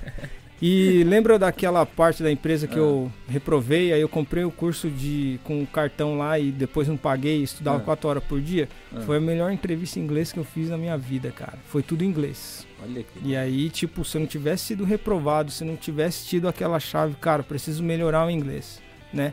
Então. Porque você podia ter reprovado e desistido, né? É verdade, cara. Eu podia ter reprovado e não. Eu preciso melhorar, mesmo ainda estando na, com aquela depressão e tudo, né? E aí, beleza, cara. É, o que aconteceu? Fiz a entrevista, foi uma das melhores. E, e aí tinha um francês, um coreano e uma brasileira. falei, cadê o japonês aí, cara? Não tem nenhum japonês. Mas que eu vi era um, um braço do japonês. Quando apareceu, ele ainda fez assim na câmera. e aí, tipo, pô, mas não tem japonês, né? Aí, beleza. A brasileira falou comigo em português lá. Eu falei, ah, não, tá bom. Na mesma semana, é, tipo, mandaram a resposta. A gente gostaria que você fizesse parte da equipe. Né? Falei, pô, legal, estourei Japão. Aí eu comecei a pesquisar o que, que é Japão. Aí é só coisa, só aparecer coisa de rolê, né? Aqueles. Os vlogs da Os vlogs da vida uhum. tal. E aí eu assistia muito Toload, cara. Uhum. É muito engraçado eu conhecer o Toload. E conheci a minha futura esposa através do Toload. Né? É. Fazer mistério, o pessoal acha, nossa, mas quem que é a futura esposa dele e tal, não sei o que, né? Depois, depois a gente. Na, depois na, O pessoal que quiser saber quem que é a esposa dele, no final a gente bate foto, vai estar tá no Instagram, arroba Podcast. Vocês vão descobrir quem que é ela e ela vai eu. ser minha ponte que eu vou encher o saco dela pra ela falar pro Tolode criar vergonha na cara e vir aqui. Verdade, é Tolode, vem aqui, Tolode. Queremos você aqui, hein? Tipo, volta, Tolode, né? Que o pessoal fica lá no no estilo, volta, Tolode. Volta. hum. Hum. E aí eu comecei a assistir muito, só que a, eu tava naquela fase ruim, né? Nesse meio tempo, eu bati o carro na, na traseira lá de uma japonesa, cara. Ela falou que tinha ido pro Japão e tal. Aí, meu, né? Começou meio que interligar as coisas, pode parecer loucura e tal. Outra coisa, eu precisava do passaporte. O que, que me acontece? A Receita Federal para, simplesmente para de emitir passaporte. Eu precisava do passaporte, cara. E aí eu ia perder a vaga ah. para vir para cá porque a Receita Federal parou de emitir passaporte. Por que, que na minha vez vai parar de emitir Aquela passaporte? Do, daquela. que ano, que, ano que era? Era 2017, ah, né, no meio do ano de 2017. A entrevista foi em agosto de 2017. E aí é, foi quatro meses até eu vir para cá. E aí ele falou: manda o passaporte. Mandei. Aí beleza, amanhã, pô, preciso renovar, né? Dia seguinte, não, eu vou renovar. Receita Federal para de emitir. Aí eu falei, nossa, não acredito, cara. E aí o francês estava perguntando para mim, pô, Thiago, ó, seguinte, a gente sabe que não dá pra. É, que tá sem emitir aí, ok? Mas quando é que você consegue? Aí eu não sabia. Eu peguei e falei, quarta semana de agosto, tá na sua mão. Segunda-feira. Falei sem saber, cara, sem saber. Aí eu fui lá na, na Receita Federal, aí fala, bom, você pode fazer, só que a gente não sabe quando é que sai, tá bom? Pode ser? Eu falei, tá, você não sabe, mas qual que é a média aí de tempo que o pessoal tá vindo buscar aqui? Falo, quatro semanas. Foi no começo de agosto, eu já tinha falado pro francês. Cara, desse dia em diante foi dando F5 todo dia no site da Receita. F5, F5, F5. Aí o cara, não acredito, não acredito, vou perder essa vaga porque não tem passaporte e tal. Cara, sexta-feira, dei F5, passaporte saiu. Fui lá em Santo André, que tipo, perto é. lá de onde eu morava, eu sou de Osasco. E aí, eu, perto de onde eu morava ali, Barueri, tem uma, uma Receita Federal, não estava emitindo, tive que ir lá para Santo André, peguei o passaporte, tirei cópia, enviei, e aí era esperar a carta de elegibilidade, né? E aí eu fui eu esperar, e só que eu esperei, foi tanto tempo, cara, que eu até, puxa, nem deve ter dado certo, tal, mandei uma série de documentos, diploma de faculdade, histórico escolar, é, outra, se eu não tivesse matriculado no curso de inglês online, eu não ia ter diploma. Me pediram diploma de curso de inglês com o nível que eu tinha. E eu estudava 4 horas por dia, eu cheguei no nível que eles precisavam. Entendeu? Então foi tudo se encaixando. Como o Steve Jobs fala, você só consegue ligar os pontos olhando para trás. Hoje eu consigo ligar os pontos, né? Porque o que aconteceu foi meio sofrido. Mas valeu muito a pena. Tá valendo muito a pena. Olha lá, ele olhou pra, é. ele olhou pra ele noiva. Olhou pra ela. brilhou. Ele olhou pra foi, noiva. Foi, foi. Depois a gente vai contar essa história é, aqui, assim, como isso tudo aconteceu. Mas, ó, é, você falou da frase do Napoleão, eu procurei aqui, não sei se é a, a frase que eu tinha falado. É, para cada, diversidade, cada diversidade, cada fracasso, cada dor de cabeça, carrega consigo a semente de um benefício igual o, o maior, equivalente. Exato. Equivalente, né? Exato, é essa frase mesmo. O Napoleão Hills ele é um grande estudioso da riqueza, mas infelizmente ele não ficou rico. Ele foi um cara é. que ele morreu pobre. Verdade, tá cara. Não, Curioso. O que é rico pra você? Não, depende do que você é, tem como é, riqueza, mas a riqueza financeira, que ah, é o sim, que ele sim, ensinava, sim. ele morreu pobre. Uhum. E, mas ele era um grande pesquisador sobre a riqueza. Ele era um cara que ele pesquisou é, é, é vários, vários e várias pessoas. Ele, ele, era estudioso sobre o assunto. E tanto que se você for ver os livros dele, ele tem muita propriedade para falar. Uhum. Porque ele estudou até o limite. Foi. Né? De como enriquecer. Uhum. E, e, o livro dele se tornou um assim, livro de cabeceira de muitos ricos. É verdade, cara. Tá entendendo? E ele mesmo não ficou rico. Não, não ficou rico. Que estranho, né? É. Eu não sabia dessa parte. É, mas é é uma, é uma, é uma grande fatalidade para Verdade, cara. Mas se você for ver, a gente é mais rico que o, a, o cara lá, é, qual que é o nome dele? Rockefeller. Ele não tinha energia, energia elétrica, a gente tem. Né? É. Então, vendo assim por fatores te, é, temporais, a gente é muito mais Sim, rico que o povo daquela época lá. É que se você for ver um cara que era rico em 1800 e pouco, o que o dinheiro dele comprava, é, qualquer cidadão hoje da época tem que era o conforto, tá ligado? Uhum. O dinheiro valia para conforto né? Hoje qualquer cidadão de classe média baixa tem um colchão de boa qualidade em casa, coisa que uma família em 1800 e pouco não tinha, é, tá no geral. É, todo, todos esses aparatos que a gente tem elétricos dentro de casa que faz um monte de coisa, tipo um liquidificador, uma batedeira, era neguinho ali, ó, tipo, batendo na mão, né? O aquecedor de ar, olha só, imagina só nos Estados Unidos, na época de frio, cara, como que era para as famílias de classe média baixa era um negócio absurdo. Só gente rica uhum. tinha esse tipo de, de, de, climatização dentro de casa. Verdade. Então isso você falou, é, é uma coisa para se pensar. Não uhum. tinha pensado nisso, mas é, é bem. Carro, olha só, quem Verdade. tinha um carro na mil. 1890 e pouco, quando o Harrison Ford. É, é Harrison Ford, ó. É o, o cara Ford do Star lá, Wars? É o William Ford. o William Ford criou o, primeiro veículo ali. Tá uhum. entendendo? Tipo, né? Quantos anos demorou para uma família poder ter um carro? É, e hoje é tudo mais acessível. Até informação, né? Hoje a gente tem mais informação que, que muitos presidentes não tinham. Meu filho assim. tem mais informação do que muitos presidentes não é. teve. Tipo, ele tem 108 anos. A gente tem a biblioteca de, Alexandria, de Alexandria no bolso, né? O celular é. aí, cara. E eu tava vendo um, um, filme, eu assisti um filme esses dias, tá entendendo? Que é, é inclusive é um filme de comédia e é um filme que eu, não, eu até então nunca tinha assistido porque não me chamou a atenção o título dele. Esses dias eu vim assistir que foi o Pentelho do do do, do, do Jim Carrey, uhum. né? É, esse filme foi feito em 1998, tá entendendo? Em 1998 isso daqui desse jeito ainda não existia. É, verdade. E ele fala sobre isso, falando assim: é, vai ter o dia que a informação estará no seu bolso e você terá um computador na sua mão onde você poderá fazer compras e isso, isso, aquilo. Isso em 1998, cara. Então eu falo pra você: essa galera de Hollywood eles têm muito mais informação do que eles estão lançando Tá entendendo? Do que até o pessoal que trabalha na NASA, tá ligado? É verdade, cara. Sabe? Porque, é, porque não é por um acaso. Você pode ver que parece que os caras têm uma informação X que o pessoal tá estudando alguma coisa. E os caras já transformam aquilo ali numa possível realidade dentro dos filmes, né? Uhum. Entendeu? Mas vamos voltar aqui pro, pra, pra você, porque pois senão é, você vai pra, pra filme o negócio ainda vai não cheguei no Japão. É, ainda não cheguei no Japão. E aí vai lá, continua aí o passaporte, é, tudo ficou, aí. Ah. Ficou dois meses ainda eu esperando a, a, cartinha de elegibilidade, eu já nem acreditava, cara. Nem acreditava mais que daria certo. Eu falava, ah, pô, já era, tinha batido o carro. E aí eu tava pagando o carro, deixei uns cheques lá, sabe aquele cheque peixe? Chega lá e nada. Ah, mas daí eu nunca tinha ouvido esse termo, mas é. eu conheço esse cheque. É, então, chegar lá e nada. Deixei uns um cheques lá com a, com a mulher, né? Eu falo, é. não, mas não solta não, porque eu venho aqui te trazer o dinheiro, é. você me dá o cheque de volta, né? Essa japonesa aí. E aí eu comecei a vender brigadeiro para poder pagar o conserto do carro dela, entendeu? Então hum. vendia brigadeiro, fazia brigadeiro até de madrugada com minha mãe, vendia nos estabelecimentos, aí levava o dinheiro lá porque realmente não estava tendo oportunidade, não tinha grana para investir, não, não tinha, um, assim, cara, eu não, meio que não sabia muito o, o, que fazer, como sair daquela, então, tipo, cara. Perdeu vou... o objetivo. O seu objetivo é, era, bem perdido. Era, era, com a empresa. Com a, é, a, a Voit. A Voit. É.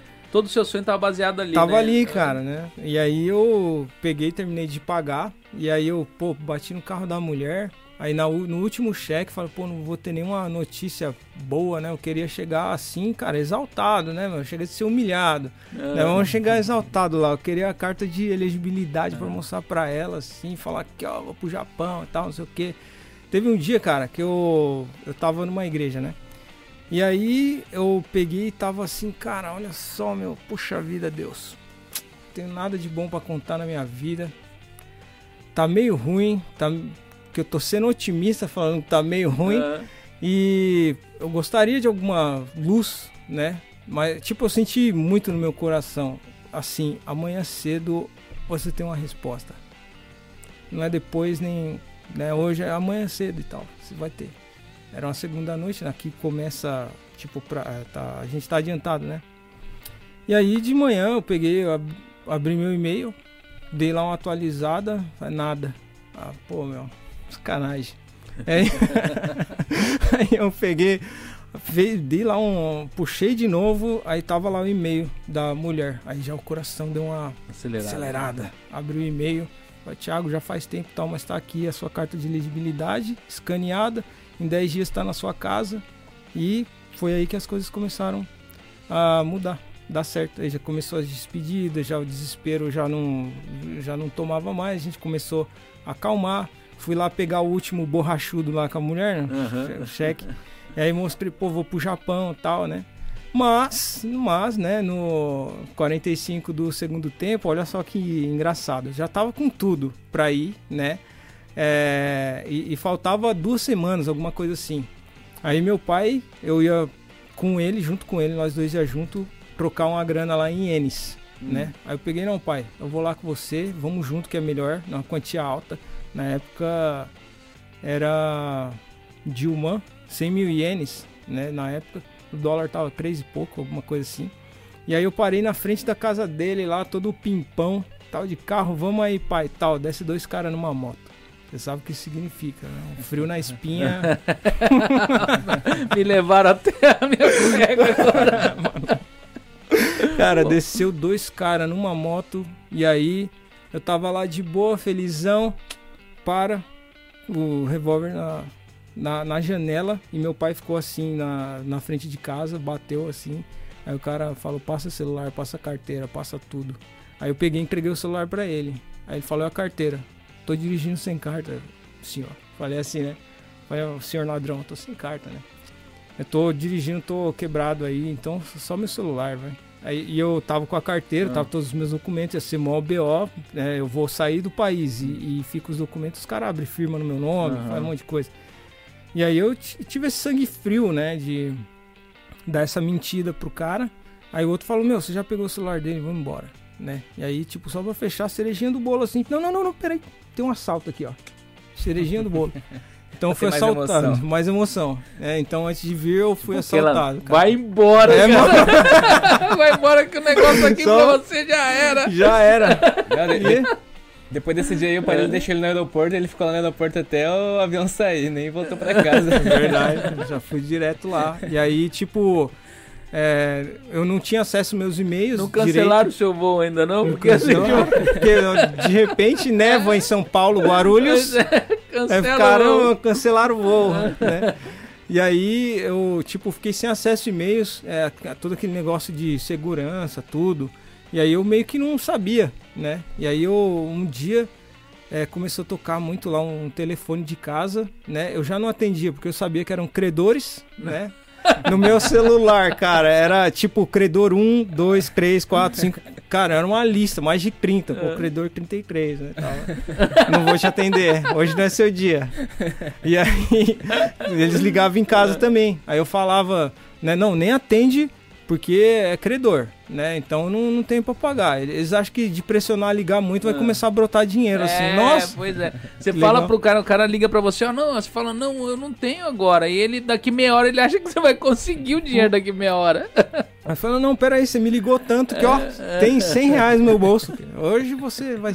Apesar você que tem tá... coisas que funcionam assim por telefone, né? É. Mas aí tinha essa, não atendia. Aí, como não chegava e-mail, mandaram minha passagem e eu não acessei e-mail. É, o celular, assim, tipo, é, não, não entraram em contato. Ela só a, a, moça do RH mandou a mensagem assim na sexta, tava tudo certo, beleza, vamos mandar a passagem a qualquer momento, né? Então era final de semana. Só que meu voo era numa terça-feira de madrugada e segunda nada. E aí eu tinha simplesmente desaparecido. A mulher chegou o e-mail lá na, no final de semana, não tava lá, ela começou a ligar muito. Então ninguém atendeu em casa porque era credor. Hum. E aí é, começou a ligar no meu celular. Você tinha sido roubado. E aí eu tinha sido roubado e tal. Mas eu tava com outro lá, consegui é. o número de novo. Hum. E aí nesse final de semana, né, que aconteceu as paradas que eu troquei o número. Aí tava lá, nossa, Japão, cara, estão me ligando, era segunda noite. Aí falo, nossa, você sumiu, não sei o que, mandando um e-mail com a sua passagem, assim, assim, assado, o seu voo, é, é, acho que era de terça para quarta, uma da manhã, um negócio assim. E aí eu já fiz as malas no dia seguinte e vazei e cheguei aqui no aí, Japão. Aí você contou sua história que você tinha sido roubado, por isso que não. Foi, cara. né por isso que eu não tinha, eu contei ah. a história, né? E aí, quando eu cheguei aqui no Japão, aí já me pararam de novo, né? Então eu tenho muito disso, cara. Eu não sei o que, que é, mas quando eu tava saindo assim, aí tinha uma mulher com um negócio lá, distintivo, quando eu cheguei por Kansai, lá em Osaka. E aí tava lá o negócio, eu falei, ixi, olhou pra mim, sou de Osasco, tal, não sei o quê. cara, vai me parar. Aí não é. deu outra, me parou, perguntou de onde que eu tava vindo, o que, que eu ia fazer, que empresa que eu ia ir, passa o número. Eu não falava nada de japonês, cara, não falava nada. E aí eu fui comprar lá o, ticket para pegar o baço até quando eu cheguei morava em Akashi, lá em Ryogoken. Hum. E aí eu pedi ajuda para alguém comprar lá o bilhete para mim, cheguei lá, tal, no em, em Akashi e fui pegar um táxi, né? Cheguei lá, tal, com com o táxi. Primeiro eu cheguei em Kobe, Aí eu falei, cara, é, eu preciso pra, pra aqui, ó. I wanna go here, tal, não sei o que. Aí o cara olhava assim o mapa, porque eu tava sem internet, sem nada, né? Só o print do mapa. Aí o cara foi, não, pega esse trem aqui, aí eu fiquei, aí fui até a caixa. Aí eu falei que eu precisava de táxi. Aí ele me, o cara saiu do trem, que não era o destino dele, ele me levou até o táxi, depois ele voltou e entrou na catraca de novo para seguir caminho, cara. Aqui no Japão Foi. eles são é, tem, tem um pessoal assim que a gente tem fina. Um pessoal que eu já peguei um trem perguntar pro cara do co aonde, né? E o cara quase me segurar pelo braço e me levando lá, sair totalmente fora de onde ele tava indo e me deixar lá. Pois é, meu. Aí eu cheguei lá, o cara deixou, falei obrigado pro cara e cheguei no taxista, falei, é, eu quero ir para esse lugar aqui e tal, né? Quanto que é, né? Eu não, sabia que aqui era, era dinheiro, né? Eu achei é. mó estranho. O que, que esse cara quer troca, mano? pra me levar até meu endereço. O cara tá me xingando, eu, cara. O cara tá me xingando. Aí ele, eu peguei e falei quanto que é, tal, né? Falei money, money e tal. Aí ele pegou e começou a fazer assim. Eu falei, mas que que é isso, cara? Que que é isso? Isso é 7, né? Era 700 ienes até onde é. eu queria. É, beleza, né? Então tranquilo. Aí eu coloquei as malas no porta-mala, não fechou. Tive que ir com o, o, as malas foi. Porta-mala do cara foi aberto, beleza. Aí ele começou a rodar na cidade. Assim. Depois que eu morei, comecei a morar lá, o, o cara ter errado onde eu moro foi muito. Um taxista muito amador, assim, é. sabe? Era só ir reto, virar direita Tava e Massugu e, e reto ali eu já chegava. Só que aí o cara começou a entrar numas ruas muito aleatórias. Falei, cara, não acredito que eu venho aqui pra morrer, meu. o cara As tá me levando pras quebradas. Tá me levando pras quebradas, cara. As ruas do Japão é tudo escura, né? É. E aí ele começou a, tipo, a entrar numas ruazinhas lá, eu apontando para ele e tal. Eu já fiquei assim, já coloquei a mão aqui no negócio aqui, a porta fecha automática. É, né? você não ia conseguir Eu não ia conseguir sair. aí eu falei, pô. Já pensou em pular e rolar? rolar já era, mó filme de ação. Aí no jornal o Gardinho doido pulando no carro. em movimento. Foi, cara, e aí. Taxista confuso. Confuso mata gaidinho, né? Nossa, que final trágico, né? Me ferrei lá no Brasil e cheguei aqui, eu caio da porta do, do táxi, passo um caminhão em cima e já era. E aí ele começou, ele entrou lá num, num bequinho, aí ele parou o carro. Eu falei, mano, agora né, já era. Vou morrer. Né? Aí, porque ele saiu do táxi e chamou um cara X que tava passando na rua, cara. Ele chamou esse cara X, o cara X aleatório total. Entrou no carro. O cúmplice. No cúmplice, pronto. Agora quanto que é o rim aqui, né? Acordar numa bacia de gelo aqui costurado. E aí os dois começaram a trocar uma ideia lá e continuar nos becos. Eu vou, vou, já, já, comecei a fazer assim, né? Já tô... What is happening? What is happening? Acontecendo aí e tal, não sei o quê. E aí o Tipo, o cara tava tentando achar o, o endereço é, junto com o taxista. É boa, é, eles têm a boa vontade de fazer boa isso. Boa vontade. Cara. E aí, é. aí, beleza. Tipo, depois chegou, que chegou no lugar, um pânico lá que o cara X entrou, ah. foram pra outros becos mais escuros. Falei, mano, já era. Já era. Aí, finalmente, saí numa avenida que era a minha rua. Aí o Você cara aleatório. segura e eu arranco o rim. É, e arranco o rim. Né, sem anestesia. Aí, cara. Não vai ter nem direito a, a, a banheira com gelo. Nada. Deixa aí, deixa aí. E aí eu, eu consegui é, ficar, chegar lá no, no, lugar, o taxista falou, desculpa, errei e tal. Eu acho que ele quis dizer isso, né? Uhum. Ele, ele, não me cobrou nada e o cara X me deu tchau e foi, seguiu um rumo assim, sumiu na fumaça e tal. E, não sei de onde o cara veio, nem sei de onde o cara veio, nem onde foi. Mas aí foi assim que eu cheguei no Japão, cara. Foi adrenalina até o Porque último é bem minuto. engraçado, no meio numa rua escura, no meio do... Porque aqui no Japão só a gente que mora aqui sabe como que é essas ruas que ele tá falando. São umas ruas extremamente estreitas, tá entendendo? Quando não é no meio dos arrozal, que você não vê nada, não tem uma luz.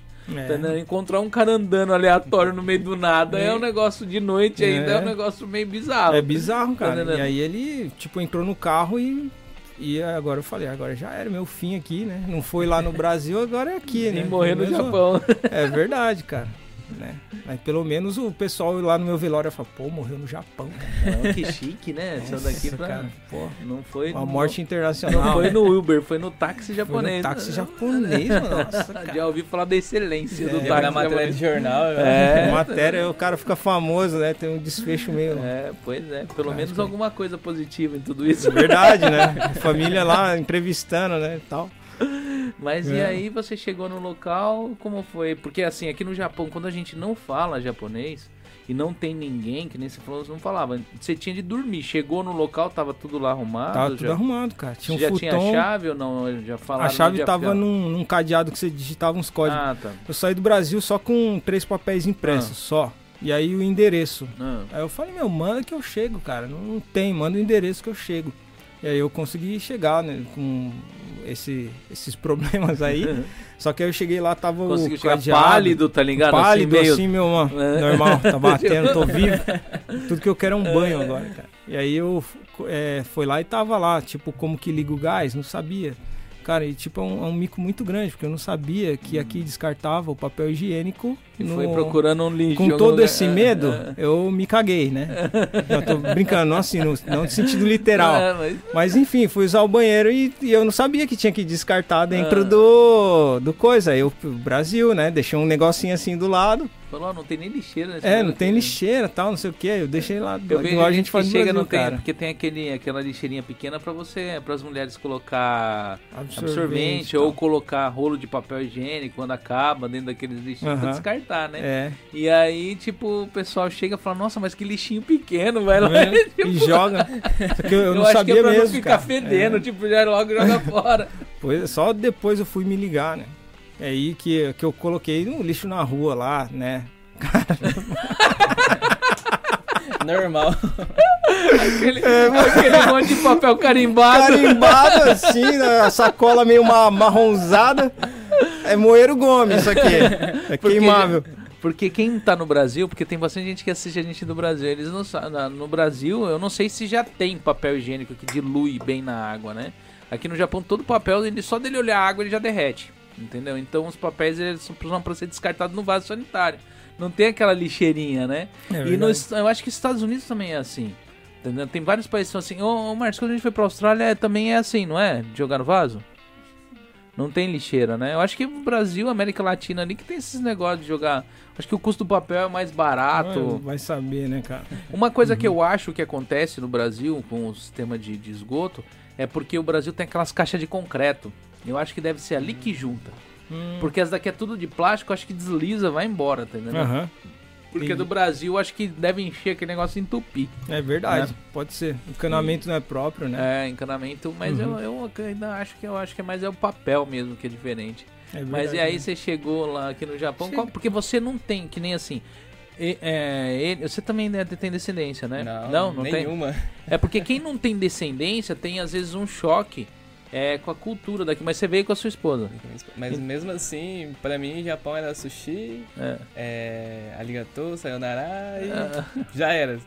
Porque quando a uhum. pessoa não tem nenhum contato com a cultura, quando chega aqui é totalmente. Até a gente que tem contato com a cultura é. Você vai numa casa, num, num sushi house no Brasil uhum. e vem aqui, não tem nada a ver. Nada a ver, os caras põem maionese, é... cream cheese, né? Tipo, Tanto, até. Sushi de manga. É, manga, sushi de manga. Caraca, Joe. Né? É, então, nossa, tem nada a ver. Então, aí você vê que a comida não é só sushi também, né? Tem outras coisas, né? Uhum. Então teve esse choque cultural da, da comida também, do, do comportamento e tal. Era, eu ia aí no Combine, porque, cara, eu adorava quando o Toload entrava nos Combine, com aquele do 7-Eleven, ah. aquela campanha do Seven, quando sim. eu entrei, eu falei, mano, eu tô igual o Toload e tal. Ah. Não, mas é, é verdade, o, o, o Toload, se você assistir, você é o responsável em gerar um lucro ali pros Combine, porque a gente no Brasil assiste Uhum. E aí a gente fala assim, nossa, quando chegar lá no, no Japão eu vou no Combine tomar um café igual o Tolode, cara. É, e realmente, eu cheguei aqui, a gente tinha um Combine que era lá perto assim. Aí o cara deixou a gente lá no apartamento e falou assim, ali na, na esquina tem um Combine. Aí eu falei pro meu cunhado, oh, vamos lá no Combine tomar um café igual os caras do, do YouTube, a gente faz igual, tira foto, é. não sei o que. Escreve bolado café. É. Aqui eu tenho, eu tenho muitos pedidos de pessoas para vir aqui. Uma, uma delas é o, é o Tolode, uhum. né? E a outra é o Lohan Saito, né? O Lohan Saito a gente conseguiu dia 4 de, de abril ele vem, uhum. né? Agora o Toload tá faltando, apesar que eu falo que o Toload isso aqui, mas eu deixei por conta do Rafael chamar ele. Uhum. Eu até hoje nunca mandei um convite oficial pro Toload. Eu vou mandar um convite. É, tem que mandar lá uma não, carta não, né? timbrada pra é, ele. É, agora ele tá trabalhando de terno só, só vejo. É, tá. Né? É isso eu aí, vou, cara. Eu vou ver se eu mando pra ele um convite mais assim, né? Formal, mano. Formal. Estilo japonês. Vou mandar né? formal por ela lá. É, verdade. já que trabalha junto. Verdade. Né? Ela já é. vai lá e já fala, não, lá é. Não vai não, lá é mó zoado. Ela fala, não, lá é da hora. Pode ir que os caras são bons. É. E aí eu, eu via muito mesmo os vlogs do, do Lohan, eu maratonei os vlogs uhum. do Lohan. Aí através do Lohan conheci o Toload, né? Aí vi as presepadas do Toload no sim, YouTube, sim. né, cara? Inclusive tipo, ver a evolução dele, um pai de família e é. tal. Tipo, cara, que ficou responsável, né? Essa foto que tem aqui que vocês viram aqui foi numa, num término de relacionamento dele. Ele queria aparecer, ele emagreceu pra caramba e decidiu ser o, virar o bad boy. Aí eu fiz um risco, não, não, não, não, não, não, não cortei pra cima e tal. Uhum. Ele saiu lá parecendo meio, meio bad boy. Meio bad boy, cara. Eu, eu acho muito engraçado, cara, tipo, ver o Toload assim e depois, tipo, eu ter chamado ele pra um, um projeto lá que a gente tinha de investimento e gravar com ele no Zoom, pra mim, tipo, cara, foi surreal, sabe? Eu não, ainda não tinha a carta lá de elegibilidade assisti o Toload lá, né? E, e aí depois eu tava gravando no Zoom com ele. Você começou a assistir o Toload por causa dessa vinda pro Japão ou você Foi. já acompanhava? Não? Eu não sabia nada ah, do Japão, tá. não. Tipo, eu gostava mesmo era de Alemanha, né, meu? É. Hum. Tipo. Na, na Alemanha que tá ali o polo da mecânica, né? E por eu ter trabalhado na empresa alemã, então, para mim, tipo, se algum dia eu fosse, né, cruzar a fronteira, ou sair ali do continente, na real, era a Alemanha, né? Eu da Alemanha, a única coisa que eu tenho, assim, que eu lembro. O 7x1. É, não eu, não, eu jogava Wolfenstein Enemy Territory, que era Aliens versus, versus é, é, é, é Estados Unidos versus Aliens, né? Que era hum. tipo Alemanha, é, era Alemanha versus Estados Unidos só. Eu, eu hum. lembro que sim, é já né? Ah. E, eu lembrava algumas palavras, agora é, não lembro Auf mais. Né? que é, é, Tchau. Alex Clark, é, tá tudo bem uh -huh. e tal, não sei o quê. O resto Essa, eu nem lembro mais. Eu lembro desses negócios, assim. Uhum. Porque, não, joguei muito esse jogo. Não sei se você já ouviu falar do Wolfenstein. Esse, esse é, eu acho que eu já ouvi, mas nunca joguei. Era que era nunca... online, né? Então, uhum. é, ixi, eu, eu, eu, ainda acho o melhor jogo de tiro de terceira pessoa. É, é de primeira pessoa que tem uhum. até hoje. Apesar dos gráficos dele se assemelhar muito ao... ao aquele que o pessoal joga até hoje, que é de terrorismo lá, CS. o... É, o CS. Counter-Strike? É, o Counter-Strike. Não sei se o Counter-Strike melhorou os gráficos dele, mas. Melhorou. É, mas o do começo, né? É o mesmo gráfico, mas a jogabilidade é muito boa. Uhum. Tá, não, é muito legal. É, aí, isso aí eu nunca joguei. Uhum. Aí eu tinha, assim, uh, contato pra mim da Alemanha só ele. É, pois e é. o Fusca. E o Fusca, Vol verdade. Volkswagen. Volkswagen né? significa carro do povo. É. Né? O nome Volkswagen, carro é. do povo. Mas assim, os carros que saem hoje não é bem assim, não. É, não é bem do, povo, né? do povo rico, né? Do povo rico. Mudou o povo. É, mudou o povo. É igual lá em São Paulo, tem o, perto da Faria Lima, o Parque do Povo, que de povo não tem nada, né, nem cara? O, nem o povo, Nem né? o povo mesmo. é só os caras da Faria Lima. Nossa. E aí, quando você chegou aqui, você foi trabalhar na sua área? Hum, eu achava que era na minha área. Aí que entra, tipo, colocaram numa ah, tá na chuva, tá no inferno, abraço o capeta, é. vai. E aí, tipo, eu cheguei lá, me deram uma bota, um capacete, e aí eu trabalhei operando máquina CNC. Entendeu? Sério? Tipo, colocaram de... como operário? Foi, foi. Só, tipo, não chegava a ser linha de produção, ah. não era cada máquina era uma peça. Então cada coisa era um, cada dia era uma coisa diferente, né? Pô, mas buscaram alguém com diploma de engenheiro no Brasil para colocar como operário numa máquina? É, por causa do, do meu visto de trabalho, só formado e tem que falar inglês aí consegue esse visto de trabalho, ah. né? E aí eu trabalhei nessa empresa dois anos. De opereta? De opereta, machine opereta. E aí eu, eu, tipo, acabei, eu trabalhava primeiro no, nos torno vertical grandão, né? Então eu fazia lá. Foi e... quase ir pra fábrica da Nike, tá ligado? Quase, foi com... quase. eu, eu fiz iaquim. É, é, eu fiz iaquim, era duas horas de zangueô ah. por dia, entendeu? E aí eu não sabia desse, dessa ah. cultura ah. do zangueô, não sabia da cultura do trabalho, fui tudo aprendendo, né? Pra quem não sabe o que é zangueô que tá acompanhando, apesar que o pessoal que acompanha as coisas aqui do Japão sabe, zangueô é hora extra. É, hora é. extra, cara. E aí eu fiz bastante e tal. E, e aí do, fiz o iaquim, tudo. E como eu tinha feito Senai, para mim, é, essa, mexer nessas máquinas, eu já tinha trabalhado assim no Brasil antes de ir para engenharia, né, trabalhar em escritório e tal. E aí eu, tipo, foi para mim foi rapidão. E aí no torno era meio é, puxado o trabalho, né? E aí tinha as máquinas de cinco eixos.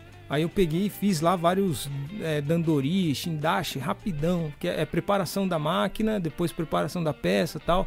E aí os caras viram que, pô, você leva jeito, tal, não sei o que, vai lá para outras máquinas. Aí as outras máquinas, o, o, tempo de parada era uma hora, 40 minutos, então era mais... Mais suave. Mais suave, entendeu?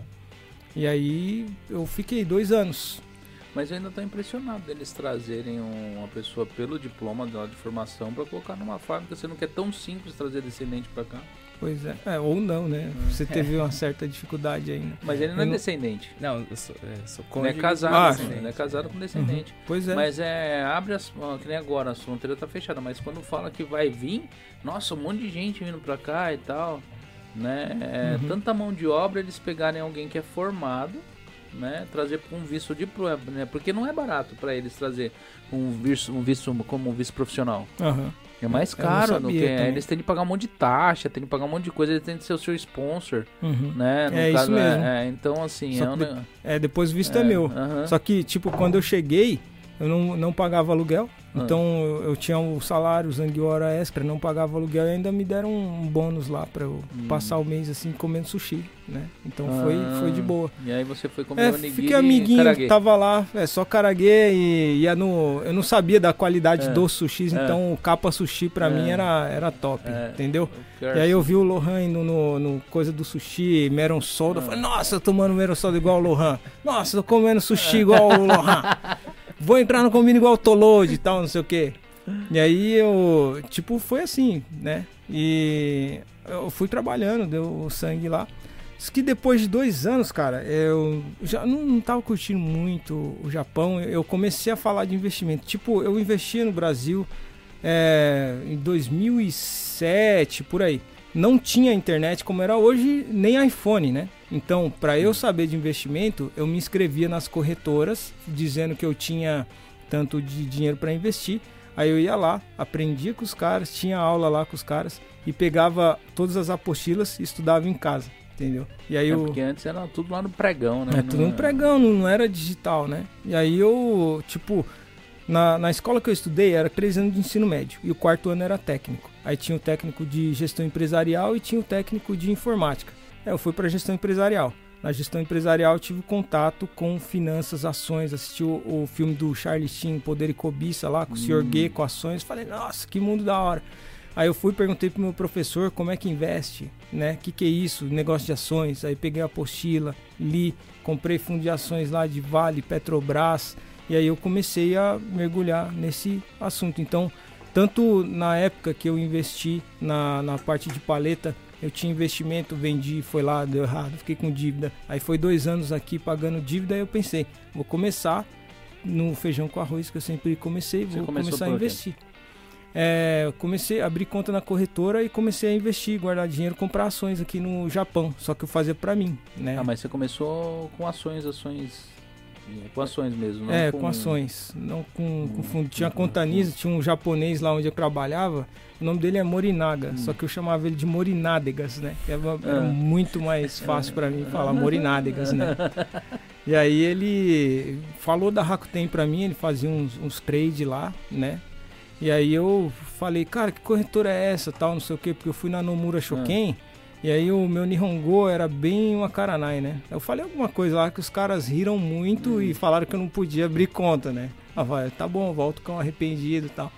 E aí eu, a, a Rakuten era digital, então eu abri conta na Rakuten e comecei a investir, né? Comecei assim, comprando ações ali para ver como que funcionava, comecei a ver coisa de, de imposto, eu comecei a procurar no YouTube, vi que não tinha muita coisa, que eu gostava de ver uh, os negócios, o Thiago Negro mostra carteira, ele fala mais abertamente, ele ensina de verdade, entendeu? E aí, tipo, inspirado nele, eu comecei a fazer. Só que antes disso eu fazia vlogzinho, porque não, não querendo desprezar, cara, é tipo fazia vlog porque eu achava legal o que o Tolode fazia, achava legal o que o Lohan fazia. Não chegou a dar visualização assim? É, era 80. Hum. 50, hum. era só minha mãe Familiar, que assistia, assim. familiares, é. né? E aí credores. Eu, credores também. Olha lá, tá no Japão, não me pagou. É, tá ali dando uma de andando, entrando nos combine lá. Entrando nos combine, olha lá, gastando com ramen. É, Miserável. Comendo onigiri. É, e no SPC meu nome era o mais falado, né? No SPC Serasa. Nome mais sujo que pau de galinheiro. É, Mas eu, eu, te entendo porque eu vim numa, numa vibe parecida. Tá Aí depois eu fui quitando tudo, fui investindo e tal, e quitando e mandando. E eu, quando eu saí do Brasil, eu já deixei tudo certo. Conta na corretora aberta, conta no banco aberto e tal. Vou chegar, vou mandar dinheiro pro Brasil, vou investir lá, vou, vou ver como funciona lá e começar. E aí então, antes de falar de finanças mesmo, eu fazia vlog normal, é, tipo mostrando meu dia, café bolado tal, essas coisas. Só que eu vi que não era mu muito. Esse bolado é do Lohan, né? É do Lohan. É, é o café bolado tal. e aí depois disso que eu comecei a pesquisar, pô, não tem nada. Será que o pessoal aqui no Japão sabe que é, é tão simples quanto investir no Japão? E aí eu comecei a falar de finanças no YouTube, mais inspirado mesmo pelo jeito que o Thiago Negro investe. Então eu mostrava, mostro minha carteira né? Lá, o que, que eu tô comprando, o que, que eu deixo de comprar, como que mexe na SBI, como que mexe na Rakuten, como que investe, o que, que é ação. Sua, que hoje sua carteira toda é japonesa no Japão? Japonesa. Isso tem um pouco lá no Brasil também, hum. mas não é muito, né? Mas eu tenho alguma coisa lá também. Entendeu? E pro pessoal que tá querendo começar a investir aqui no Japão, qual corretora você indica? SBI. SBI? SBI. Melhor que a Rakuten? Melhor que a Rakuten pelo fato de que você consegue comprar uma única ação lá, né? Você só é... na Rakuten é só o lote. Quando eu falo de lote, são 100 ações. 100 ações. É. Então, se uma ação custa, sei lá, é mil, você vai ter que desembolsar, cara, um milhão, é isso, né?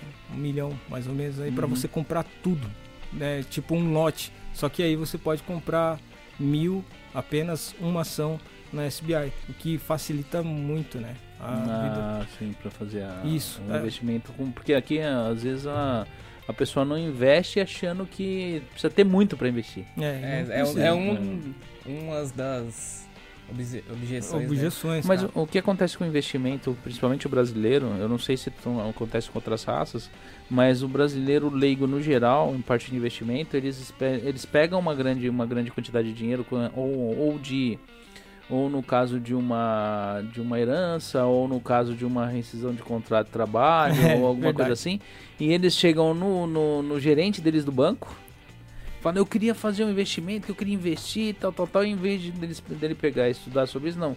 Joga na mão de um gerente, o cara soca tudo ali num, num único investimento, uhum. tá entendendo? E aí ele vai lá, não, vamos fazer o seguinte, nós vamos medir o seu perfil de investidor, pra gente ver como que a gente vai investir esse seu dinheiro. Não, você tem um perfil agressivo, a gente vai investir nisso daqui, nisso daqui, nisso daqui. Bitcoin. É, tá ligado? e aí o cara, antes de completar dois, três meses, o cara tá falando que é uma grande balela no investimento, porque ele perdeu tudo, é uma grande jogatina. Uhum. Tá entendendo? Justamente é. porque a pessoa pegou o dinheiro em grande quantidade, não estudou sobre isso, não procurou saber qual é o mercado, que ele deveria investir ou não né, como ele deveria investir ou não, né? Uhum. E na verdade é o, o, não eu, eu, eu, vejo os investimentos hoje, todos eles são a longo prazo. É. Os que te dão resultado verdadeiro, né? Uhum. Agora existe sorte, existe. Vai lá mexer com opções, lá de repente você der sorte. É, né? até para pode... opções tem que ser uma análise gráfica bem uhum. feita, né?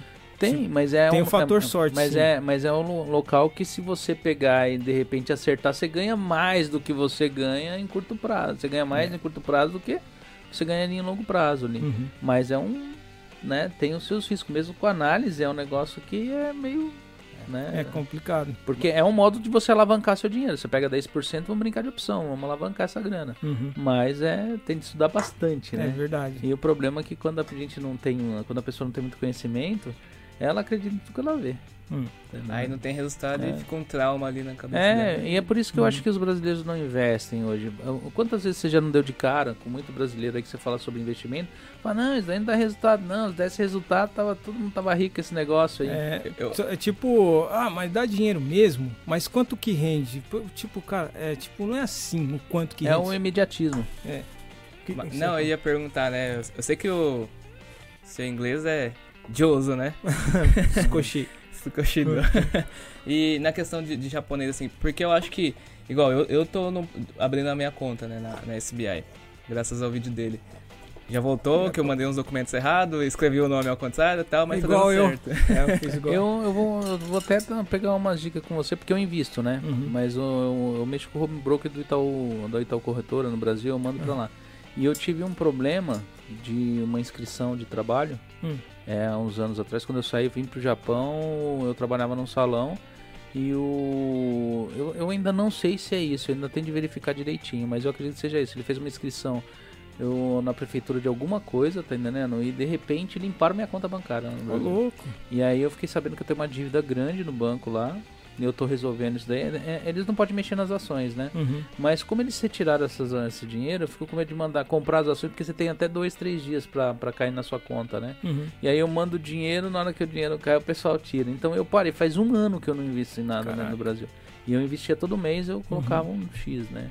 E aí eu tô. Porque se for de Bitcoin, eu, eu brinco um pouco com Bitcoin, né? Uhum. É, eu, eu, comecei em 2017 com Bitcoin. Boa, já tá milionário. É, então, assim, milionário. Pela espada, né? Já. espada. É, eu, eu, eu, eu, tive em minhas mãos 3 mil Bitcoins. Nossa, goi, hein? Tá ligado? Quando, eu tinha, quando começou o Bitcoin em 2009, 2009.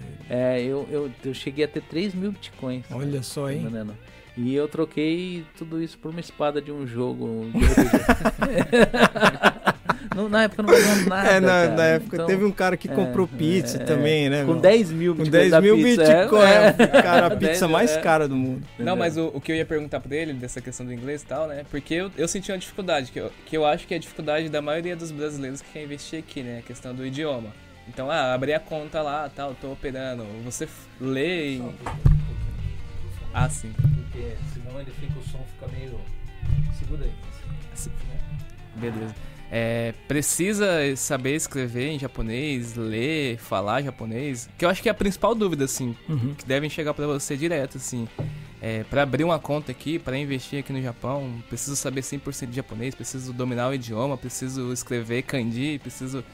Precisa disso ou tendo o básico ali é possível? Tendo o básico é possível, né? Escrever kanji só quando chegar a sua cartinha lá. Se você abrir conta na SBI, você vai escrever à mão ali o kanji do endereço da sua empresa, o, o nome da empresa em kanji, entendeu? Furigana ali, que você vai escrever em katakana o seu nome e tal. É um Nihongo bem, bem básico. É, agora, se for tipo a Rakuten, é tudo digital. É que na SBI para estrangeiro, é, você precisa fazer o processo por carta. Se for japonês mesmo, aí é tudo digital. Então você tem que mandar lá os documentos, tal. Você não tem contato com ninguém, então você não precisa falar, né? E o site mesmo da corretora é meio complicado de você entender, fazer análise fundamentalista, né? Então é, você, na hora de analisar uma ação, alguma coisa, os sites de, de, de, de fora, são mais inglês, internacional, é melhor, né, para você fazer a análise. Agora, na hora de operar dentro da corretora, eu uso o Google Tradutor mesmo. Às vezes, ele não dá a tradução é, exata. É. Então, eu dou ali, copio o kanji, eu vou num, num site que tem lá o, o, que mostra o significado mesmo do kanji, que é, aí ele vai me dar uma tradução diferente do que está no Google Tradutor, entendeu? O Google Tradutor eu não sei, mas parece que para o japonês ele é bem complicado. No inglês é? até que ele traduz bem, mas uhum. no japonês é... Não traduz equivalente, né? Não. É porque também é, é, é, que nem eu falo, a, a, diferença, o, problema do japonês pro português, que muita gente pega e não entende quando vai fazer um suyaku, alguma coisa assim, uhum. assim, é que tem palavra que não existe em português. É verdade. Então é difícil traduzir o que não existe no idioma. Uhum. Tá entendendo? Então eles, é, é, é quando um suyaku vai fazer, ele tem de rodear, tentar explicar o que significa aquilo ali. É, com outras palavras, uhum. não com a palavra existente do negócio. Eu acho que o tradutor se banana nesse negócio. É complicado. Tá é, uhum. mas é, aí tem que ter paciência também, né? Um pouquinho de é. paciência. Porque eu, quando eu comecei a abrir a minha, né? Conta, eu olhava assim e aí realmente colocava lá para traduzir automaticamente pelo Google. E aí traduzia uns negócios sem sentido, sabe? Eu falei assim, caramba, vou colocar um dados aqui e aí. Aí foi quando eu cheguei no seu vídeo, foi quando eu cheguei em você, que aí tem todo o, o passo a passo lá e tal. Mas eu acho que é, talvez, né? Aí você consegue falar com mais propriedade, assim. Seria uhum. essa a principal dúvida dos brasileiros que querem investir aqui no, no, Japão? Ou a principal dificuldade? É, a principal dificuldade mesmo que eu vejo é o idioma. E às vezes também por não saber por onde começar, né? O idioma você sana ali com um pouco de Google Tradutor, porque você só precisa saber os kanjis que você vai apertar para comprar a ação, né? Sim. Agora na hora de analisar a ação, como eu disse, tem outros sites aí que tá a informação tudo em inglês, né? e alguma e como você consegue algumas empresas aqui do Japão elas são negociadas é, lá fora então até mesmo no site da, da própria empresa tem as informações em inglês que você precisa né o por onde começar é por exemplo a pessoa lógico vai ter que abrir conta numa corretora ela vai ter que na maioria das vezes ter uma reserva de emergência né para antes de começar Sim. e aí separar aquele dinheiro todo mês assim que receber o salário mas tem que ser um dinheiro que ela não vai precisar nos próximos um ou dois anos, certo? Para ela poder colocar lá, porque o próprio mercado é renda variável, varia. Eu já, certo? Cito, eu já falo que a pessoa que quer investir, ela no dinheiro que ela nunca vai precisar. Porque é. assim, é, se você for viver de dividendos, é você matar a vaca e comer a vaca. você tirar o dinheiro. Né? Porque é. os dividendos é o leite.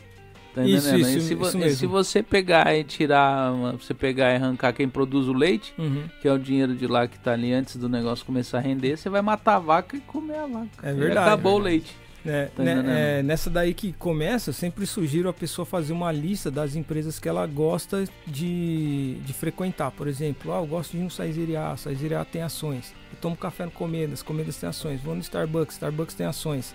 Eu faço compra é, sei lá, no Guilherme Supa. O Guilherme Supa também tem ações, né? Ah, que mais? Ah, eu trabalho na Denso. A Denso tem ações. Então você começa a ver que os produtos eles estão no seu dia a dia. Olha o rótulo lá. Você pega lá um cafezinho da Boss, que é da Suntory, se não me engano, né?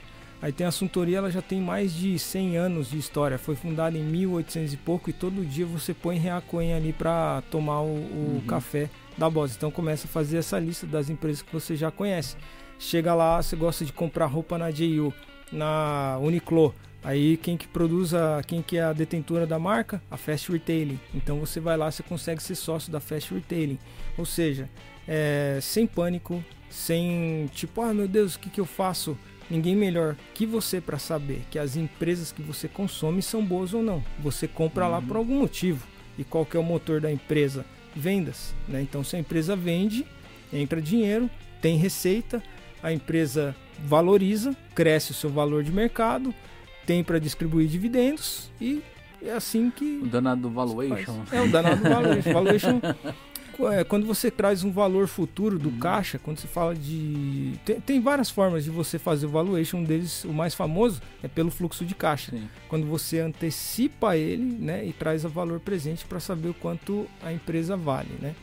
O Japão é um, é um local que a, a parte do mercado financeiro já é bem consolidado já. Não é igual o Brasil, que é um país que está assim, iniciando, praticamente está começando a gatinhar na parte de, de mercado de ações. Uhum. Tipo, por causa desse gatinhar, tem muitas empresas como, tipo, você pega a Magazine Luiza, dos, vai de zero a milhão em pouco tempo e a lucros estrondosos e de repente do nada ela afunda e vai embora, tá Curtiu a sonoplastia, né? é, é. Então, assim, o Japão não é bem assim. Aqui as empresas já são, que nem você falou, uma empresa de 100 anos já, uma empresa extremamente consolidada já no mercado. Uhum. As ações já, elas já não têm tanta alta já, elas, elas criam uma linha. Você, é, é, é, o lucro com ações aqui no Japão, você entende que é maior do que o do Brasil, ele é mais estável, é um negócio menor e você precisa de mais dinheiro para pegar e chegar a alcançar o objetivo ou não a mesma coisa ou melhor? Bom, é, o Japão passou por uma bolha na década de 80, 90 e teve a década perdida, né? E ele ainda não, não se recuperou daquela bolha. Então, as empresas, elas meio que. Algumas, não todas, porque são mais de 2 mil ativos que tem aqui.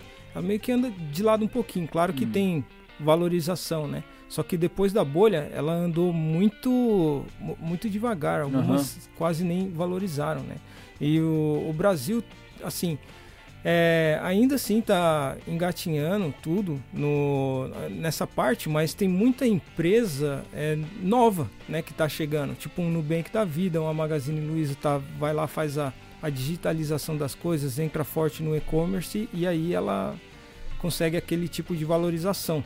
Um, uma coisa assim interessante hum. para dizer é você é, categorizar as empresas como aqui o, o, mercado ele já tem um, um, bom tempo, tem muita empresa que já saiu daquele estado de rápido crescimento e ela já está numa, numa velocidade mais devagar de crescimento, tipo crescimento lento, quando a empresa cresce perto do PIB, uhum. PIB do Japão, dos 2%, 2,8%. Então, as empresas não vão crescer mais que isso. Né? Então, empresas como essas já distribuem mais dividendos.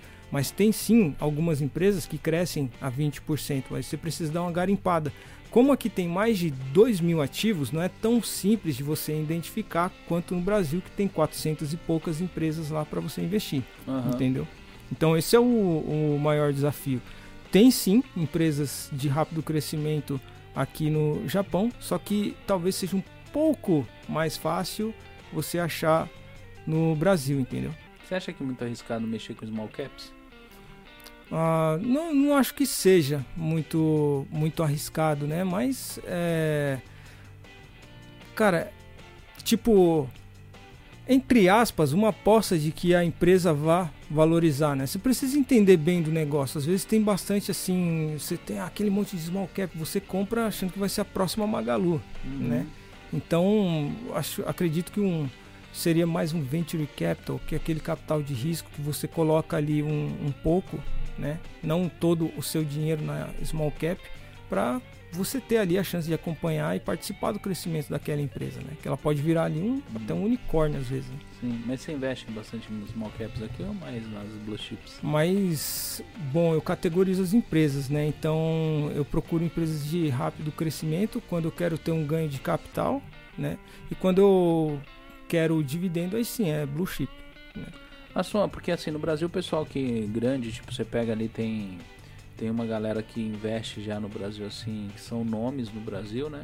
Até o próprio Thiago Negro também.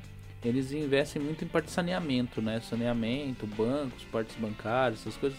Aqui dentro do Japão segue o mesmo nível ou não? Dá para fazer também, né? É. Isso daí que são o que o Luiz Barsi ele chama é de BEST, é. né? Que, são, que é banco, saneamento, é, empresas de energia uhum.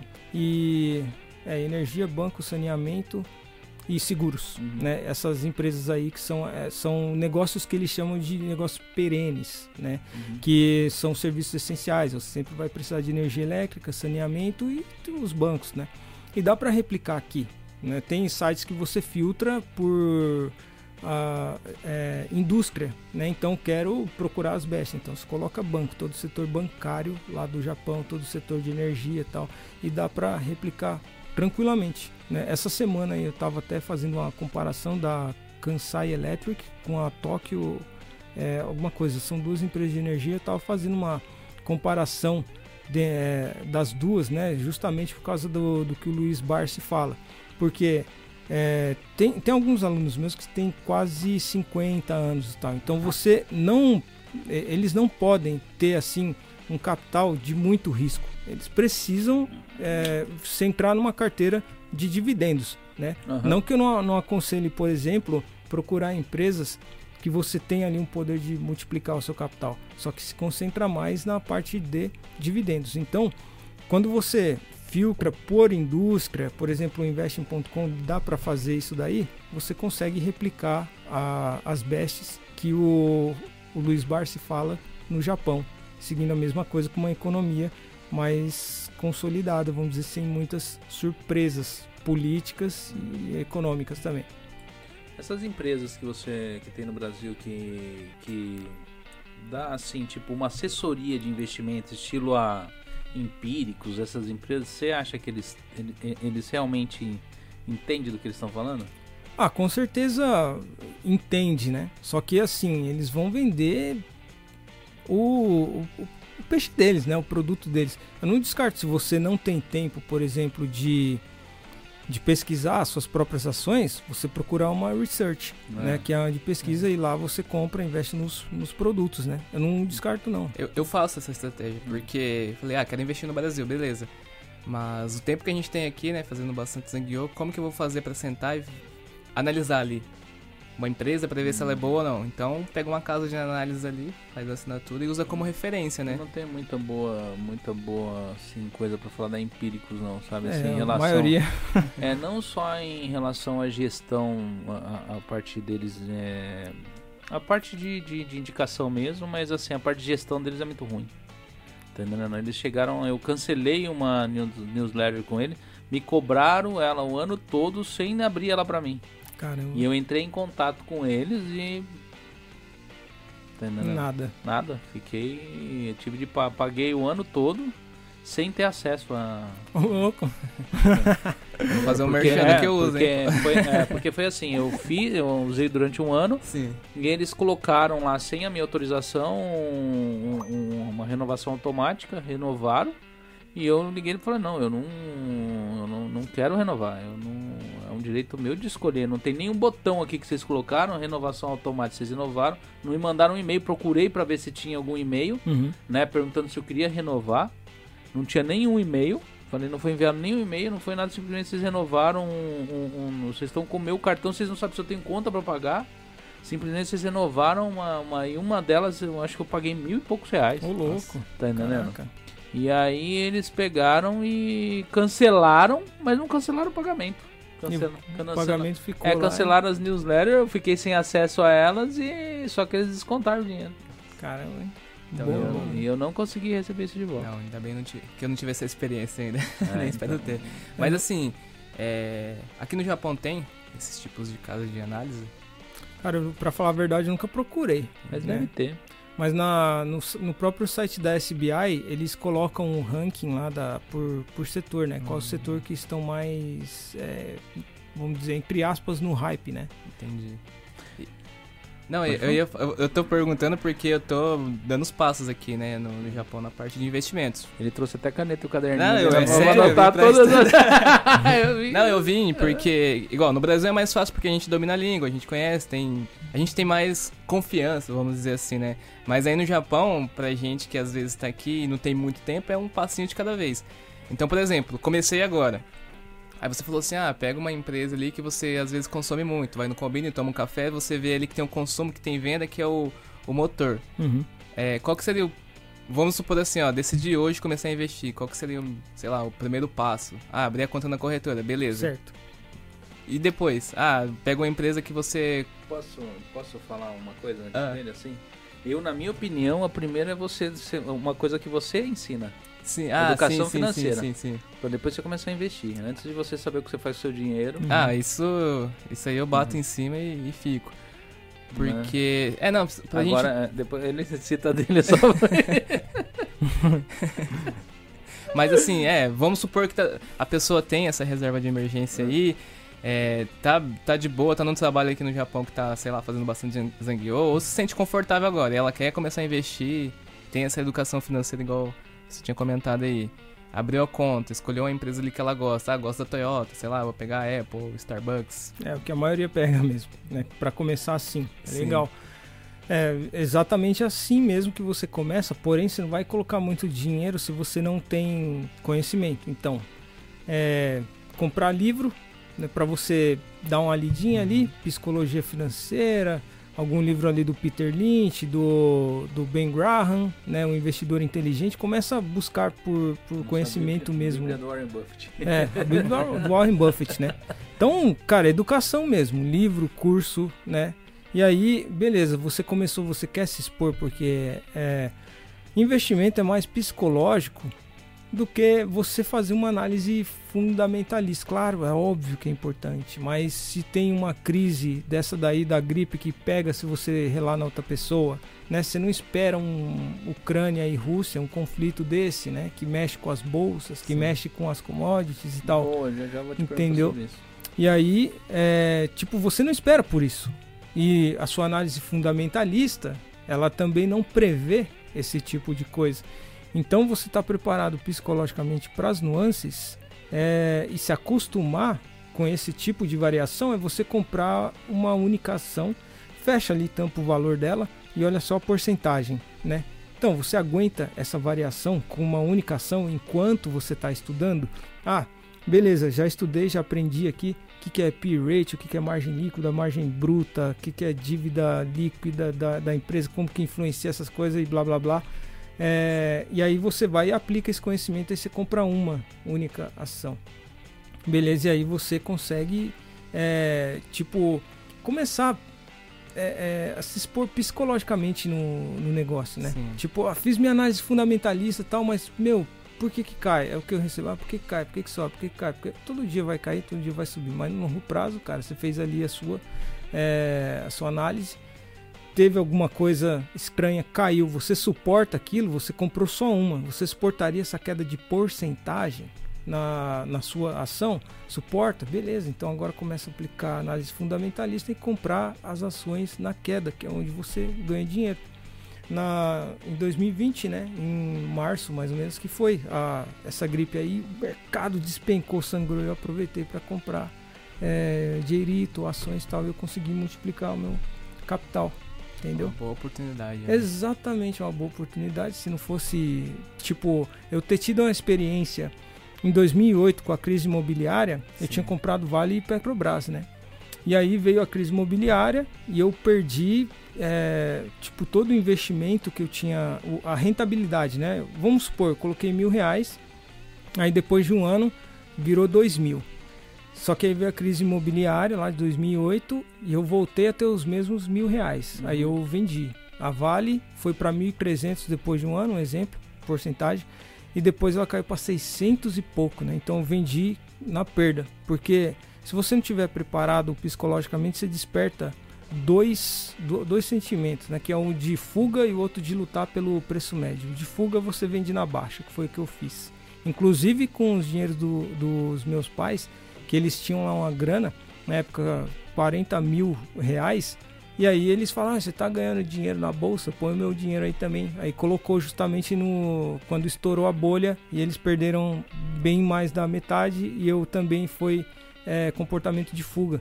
O do preço médio, você acredita, não, não, vai voltar. E você compra para poder é, estabilizar ali no preço médio, né? Não, tava mil ienes, agora tá 500 ienes, eu vou comprar 500, né? Então 500 mais 1000 e mais 1000, 1500 ali 750. Então não perdi muito, né? De 1000 para 750 e tal. Então esses dois tipos de uhum. comportamento que você deve estar tá preparado, entendeu? É quando, quando você fala dessa parte de psicologia em relação ao dinheiro, eu acho muito importante, né? Uhum. É quando eu vim aqui conversar com o Christian, eu falei assim, ah, eu quero falar muito mais dessa parte sim, investimento chama um profissional aí. Mas não que, que essa não seja importante, porque a gente chega aqui no Japão, a maioria dos brasileiros que chega aqui, não sei uma porcentagem, vou jogar 80% é por conta do dinheiro mesmo, né? Teve uma dificuldade eu, no Brasil. Eu acho que mais, cara. Você acha que mais? mais? Eu acho que mais. Eu falo que o, o, retorno não. Sim. Mas a primeira vez é. Você pode colocar quase 100% aí. Sim. O retorno às vezes é porque chegou no Brasil, não encontrou a segurança que tinha aqui, acostumou com o Japão, ou montou alguma coisa, não deu certo, voltou, ou foi assaltado lá por causa da segurança, é. voltou pro Japão. Sim. Mas no início de vinda, eu acho que 100%, tirando os estudantes, é por causa do dinheiro. É, eu vim por conta disso. E aí, é, volta naquela, naquela parte que a gente estava conversando no começo sobre crença, né? Uhum. Que, que às vezes a gente chega aqui. Então, se a gente chega aqui com uma crença em relação ao dinheiro, vou pegar o meu caso. Minha mãe fazia a compra, era eu e mais dois irmãos, três irmãos, e minha mãe trabalhava sozinha. Quando minha mãe fazia compra no mercado e trazia um, um iogurte lá, a gente fazia festa. Só que aí a gente comia um dia. E aí depois tinha mais um mês para comprar iogurte. E aí quando você chega aqui e fala assim, pô, posso comprar iogurte todo dia. E aí se você não toma cuidado com isso, todo dia você tá comendo iogurte, iogurte. Isso é um exemplo simples, né? Então aí você chega aqui, o poder de compra aqui é muito forte. Uhum. E é muito alto. Você quer mais de uma água? Ah, vou querer. Vou pegar pra você. E aí vem essa questão você do. Quer água mesmo? É, água mesmo. Uhum. Aí você pode. Líquida. Mas aí, é, é, o que eu falo assim, se a gente não tomar cuidado, né, é, com a nossa base mesmo, né, essa questão do, do envolvendo a psicologia financeira, Obrigado. do nosso relacionamento até mesmo com o dinheiro, né, testando o livro lá do Segredo da Mente Milionária, uhum. quando a gente vai para finanças, e aí dá uma oscilada aí, igual tá acontecendo agora, aí entre esses dois sentimentos que você falou aí, né? Exato. De fuga, de uhum. procurar o preço na média. E, e, cara, você tá nos investimentos aí pra galera que tá começando assim, como fortalecer esse relacionamento, essa psicologia em, em relação ao dinheiro, assim, como, vamos dizer assim, como que eu vou tomar uma decisão, não 100% certa, né, mas uma decisão no mínimo mais correta, assim, em relação ao investimento, assim, além da parte psicológica? Tem, tem alguma uhum. dica assim, ó, calma, vai com paciência, uhum. é, é, vê o seu perfil de investidor, vê como é que é, e aí depois você toma uma atitude. Que eu vejo assim também, às vezes você tomar uma, uma decisão no, no calor do momento ali, na emoção, é, uhum. é onde que a gente faz cagada, é verdade, decisões cara. erradas, assim. Acho que é investir mesmo no, no, como Warren Buffett fala, no que você conhece. Né? Você investe ali no que você conhece e você entender bem como que a empresa faz dinheiro, entendeu? Como que essa empresa vende, como que ela faz dinheiro, né? O que, que o Starbucks vende? Só o café ou é um home office ali? Home office não, é um escritório compartilhado, Sim. né? Ele vende café ou vende experiência? Experiência, né? Entendeu? Tipo, qual que é o branding? Qual que é a, o custo ali, o, o valor que está escondido atrás, atrás da marca, entendeu? Então, se você. Eu, eu gosto muito do Starbucks, paga dividendo e tal. E eu costumo observar essas coisas. Às vezes você pode até não achar o café tão bom, mas o pessoal gosta de tirar uma foto, de colocar ali o brand, o pessoal gosta de estar lá. Às vezes, tipo, faz filas enormes ali nas lojas, né? Então, algumas nem são franquias, são lojas próprias, se não me engano. Sim. Né? Então, tipo, você conhece como tem que procurar conhecer como que a uhum. empresa ganha dinheiro, como que ela gera valor, né? Então esse é o principal. Se vo, aí o Warren Buffett ele entende muito disso, lê seis horas lá por dia, por isso que ele tem pouquíssimas empresas no portfólio, né? A gente não, às vezes não tem tempo Sim.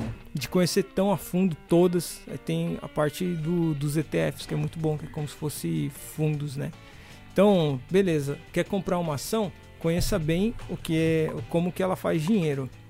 E aí você compra apenas uma e vê se o coração aí suporta as nuances do mercado. Beleza? Sim. Se você não, eu suportaria essa queda de, sei lá, 30%.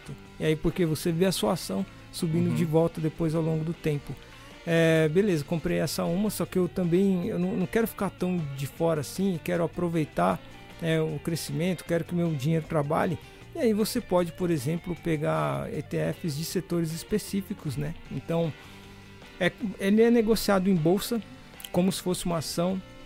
Ele não, não é um, ele é um fundo, só que o, os fundos de investimentos geralmente você tem que esperar ele abrir para aplicar um dinheiro e tal. E aí você tem por ah, de cibersegurança, de cloud service, as que pagam mais dividendos, é, ETF de empresas de crescimento, e aí você se expõe dessa forma, né? É, Enquanto... É, tem, é, tem a famosa barca que o Thiago Negro fala, né? É. Tem hum. muita diversificação aí também. Hum. É, uma das coisas que me ajuda bastante é essa questão do perfil investidor. O meu é moderado. Uhum. Então toda vez que eu vou tomar uma decisão, eu pego e falo assim, peraí, tá indo de acordo com o meu perfil de investidor? Assim, faz sentido para mim? Porque se eu for pegar algo que é mais arriscado, eu tô indo contra o meu perfil de investidor. Uhum. Então a chance de eu tomar uma decisão errada ali é alta. Então assim, eu, eu meu, por meu perfil de investidor ser moderado, é, eu tô adotando essa estratégia que eu adotei no Brasil de, de, aos passos, né, devagarzinho. Ah, surgiu uma grande oportunidade ali, mas tudo bem, não faz sentido com o meu perfil. Uhum. Então vamos devagarzinho assim. E uma das coisas que eu mais tô gostando assim quando abri aqui da continuidade é a questão do imposto de renda, porque agora tá o momento do Brasil lá, nossa, é uma dor de cabeça, é, cara. cara. É muito chato, imposto e, de renda. E aqui é a própria corretora faz, né? Isso. Pra gente.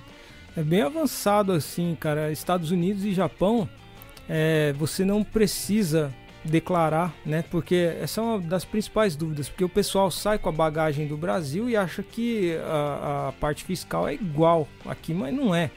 Você não precisa, quando você declara ação no Brasil, você tem que colocar: eu comprei X ações a tal valor é, pela corretora tal, do CNPJ tal, minhas ações é da empresa tal, CNPJ tal, e aí você tem que escrever mesmo, cara, e colocar lá o valor.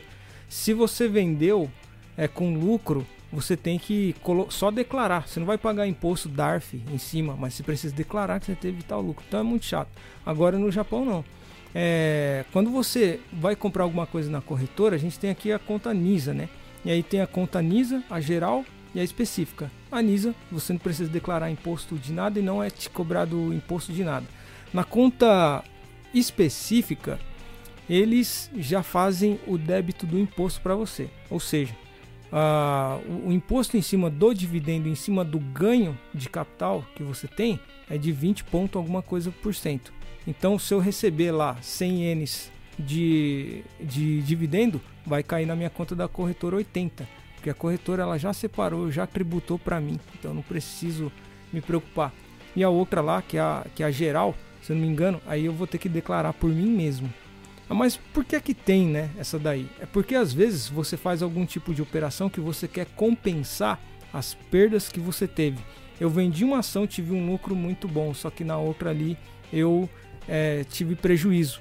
Na que você teve um lucro bom, você teve que pagar 20 ponto alguma coisa lá de, de imposto em cima, né? Só que você não queria pagar tanto imposto, você quer compensar na perda. Então por isso que tem aquela opção de você colocar é, geral, que aí você mesmo faz a declaração, entendeu? É em linguagem bem simples. O que qual a diferença dessas duas contas, tirando a parte de imposto, hum. para quem está investindo? Cara, ah, se você for começar, é melhor a NISA né? Que aí você não precisa declarar e não paga imposto, só compra. Agora, se, sei lá, porventura passou a NISA e tal, a conta específica é melhor porque ela já retém o imposto para você.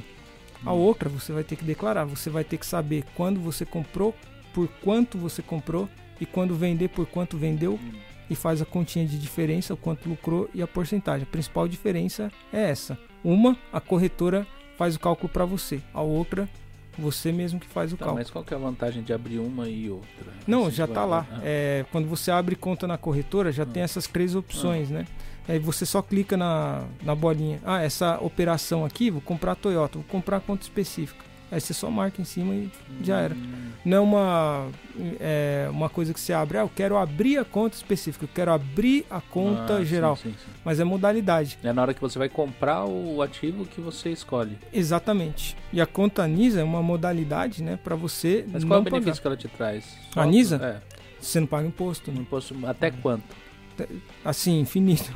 Mas, ah, não, não é que ah, seja infinito, assim, é, é brincadeira. Ah, tipo, tem a NISA normal, e aí você tem isenção de imposto de 1 milhão e 200 ienes por ano. Então você pode pegar 1 milhão e 200 ienes e negociar, comprar ações na bolsa dentro desse valor. Se tiver dentro desse valor, em um ano você não precisa pagar imposto. Nem se ela tiver uma valorização que passe esse valor ou não? Só é só o valor de compra, o dinheiro que você investe, se, vamos por você investir 1 milhão e 200, que é o. Aí, isso daí virou 24 milhões. Oh. É, você não paga um imposto ou você paga um imposto se passar de 1 milhão e 200? Olha, pela, pela experiência que eu tive, né? Quando eu tive ganho de capital, é, eu vendi, eu não paguei imposto em cima daquela, daquela diferença. Então ah, eu tá. acredito que, que seja Não importa assim. quanto você ganha, se você investir até 1 milhão e 200, uhum. o resto, o, o, seu lucro sobre isso você não é, paga é, eu não vou, eu não cheguei todo, todo esse é. valor que você falou, entendeu? Então, Mas pra, então pela minha experiência, vamos para 2 é, milhões então. É verdade. pela minha experiência, eu não não paguei e não mexeu é, no limite lá da Anisa, entendeu? Hum. Porque quando você compra, você comprou, saiu da sua conta, você comprando, ela vai diminuindo. Bom, você comprou 200 mil hoje, então agora você tem um milhão para movimentar. Só que hum. quando eu vendi com lucro depois que dobrou, né? Aí eu não, não mexeu em nada. Então e eu também não paguei imposto.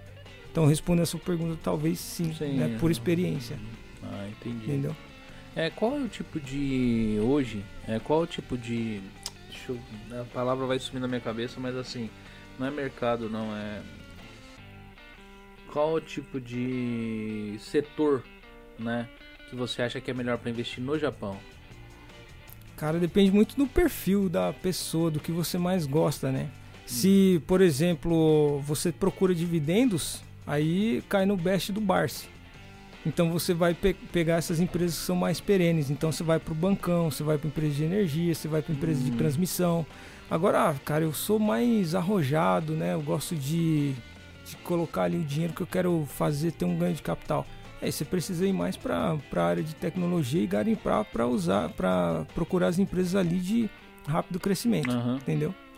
É, geralmente, é, tipo, uma das empresas que mais cresceram, acredito, foi empresa de recrutamento e seleção, que hum. cresceu pra caramba no, no ano passado, meio que quase dobrou o capital dela, né? E a área de pesquisa médica? Porque a gente teve um boom nisso daí. No, aqui não teve alguma no Japão que valeu a pena entrar ou não? Cara, eu não tava acompanhando assim as médicas aqui no Japão. Só Pfizer e tal, né? Hum. Só as de fora. Né? E elas tiveram um crescimento muito grande? Tiveram um crescimento bom, um lucro é. absurdo aí, né? É. Então quem comprou ali se deu bem, entendeu? Só que eu não acompanhei tanto as do Japão.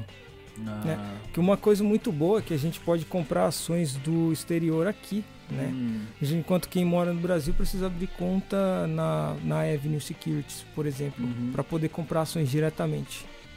É outra, é outra vantagem, né? E o que eu vejo também pra gente que é estrangeiro, a gente pode abrir uma conta no Brasil e abrir uma conta aqui com acesso aos Estados Unidos também.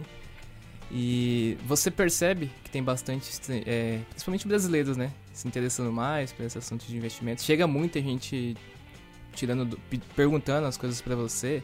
Uhum. Você percebe assim, ah, dos últimos. Desde quando eu comecei a entre, é, mexer com isso aqui até hoje, que comecei a compartilhar conteúdo. Você sente que aumentou? Você sente que tá assim na média, diminuiu? Como que você vê assim? Aumentou, cara. Aumentou Procura tá maior, né? É quem criou, eu acho que o Thiago Negro mesmo e uma é. galera trouxe uma modinha também de investimento. Uhum. Onde surgiu bastante aquele o rebanho dentro do, do, do, do na parte de investimento, onde eu vi, eu vi o Thiago Negro com, eu, eu acho que ele tava com. Era com o Barça? Não, era com o. Como que chama aquele outro que é bem. que é baixinho, bem velhinho, esqueci o nome dele. Os dois são velhos, mas é. Baixinho velhinho, cara. É, tem o Barça e tem o. Tem dois que é top lá no Brasil de investimento. O Barça e o. Puxa, agora não tá. Que eu lembro do Barça, que é o maior investidor pessoa física. É, e tem o outro que é o. Não, mas eu acho que era o Barça. Eu tô. O outro que eu tô tentando lembrar o nome, eu não consigo lembrar o nome dele. Também é um bilionário dentro do Brasil na parte de investimento.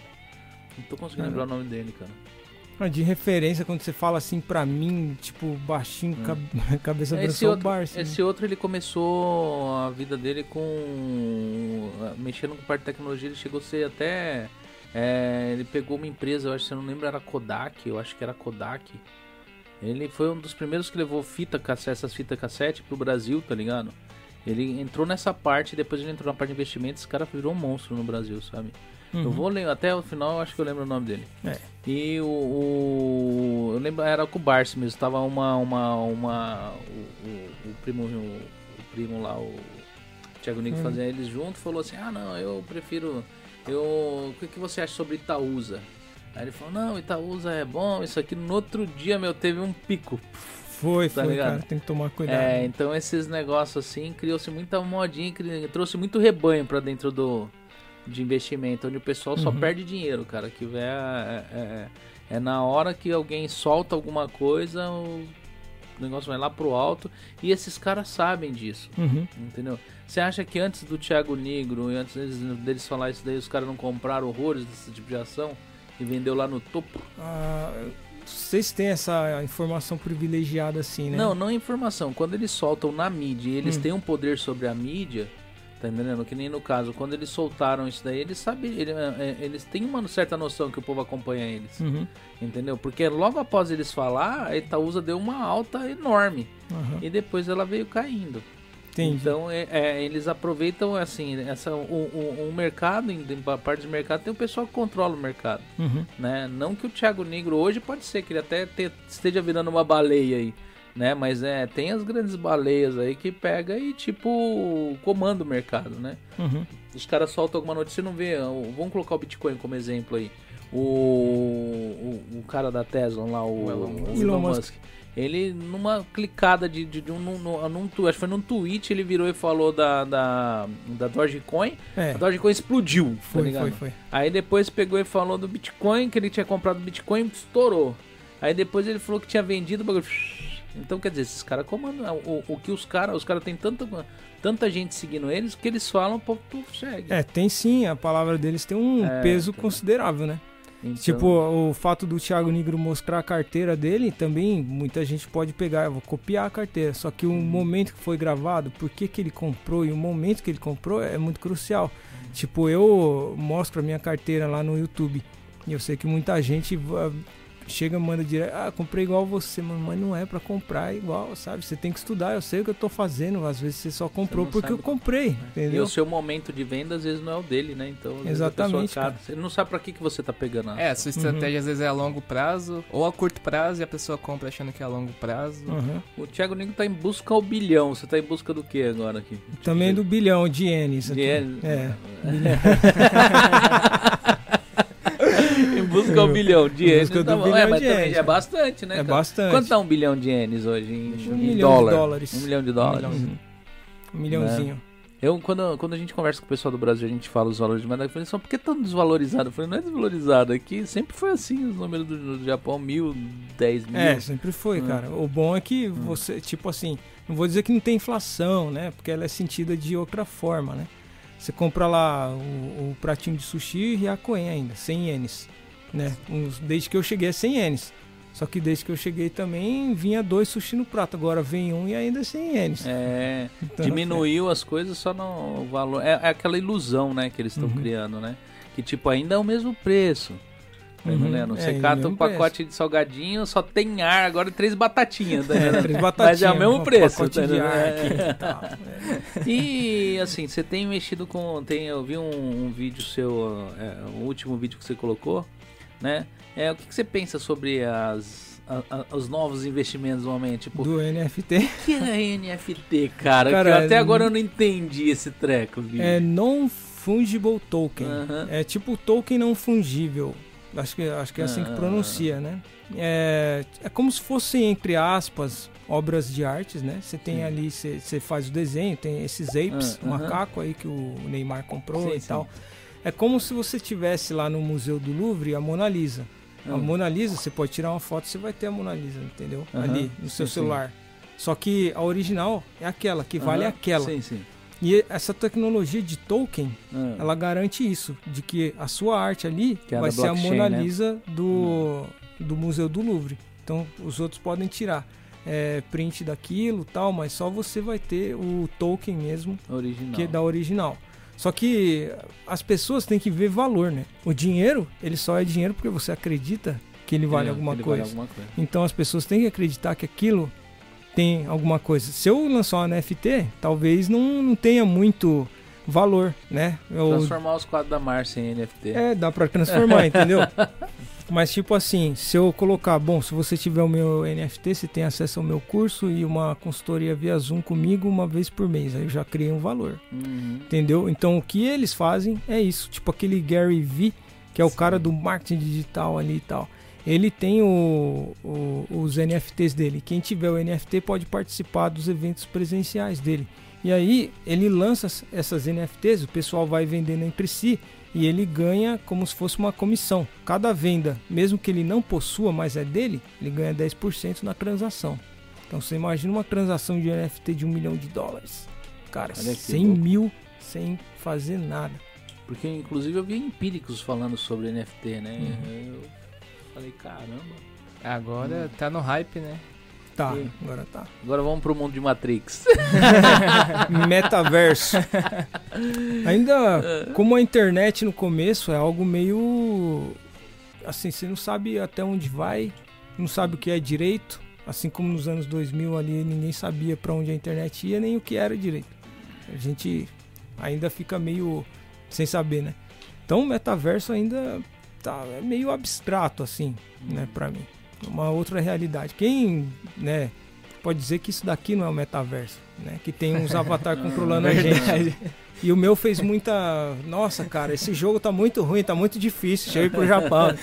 Quem garante é. que a gente não tá na Matrix? É. Verdade, cara. Porque, porque eu vejo muitas empresas grandes investindo no, no metaverso, né? Uhum. Pra ser tão fantasia. Tem empresa, um monte de empresa lixo, mas tem muita ah, empresa Nike grande, comprou. né? Uhum. Tipo, era igual aquele Second Life que tinha, não sei se você vai lembrar. Lembro, lembro. Tem...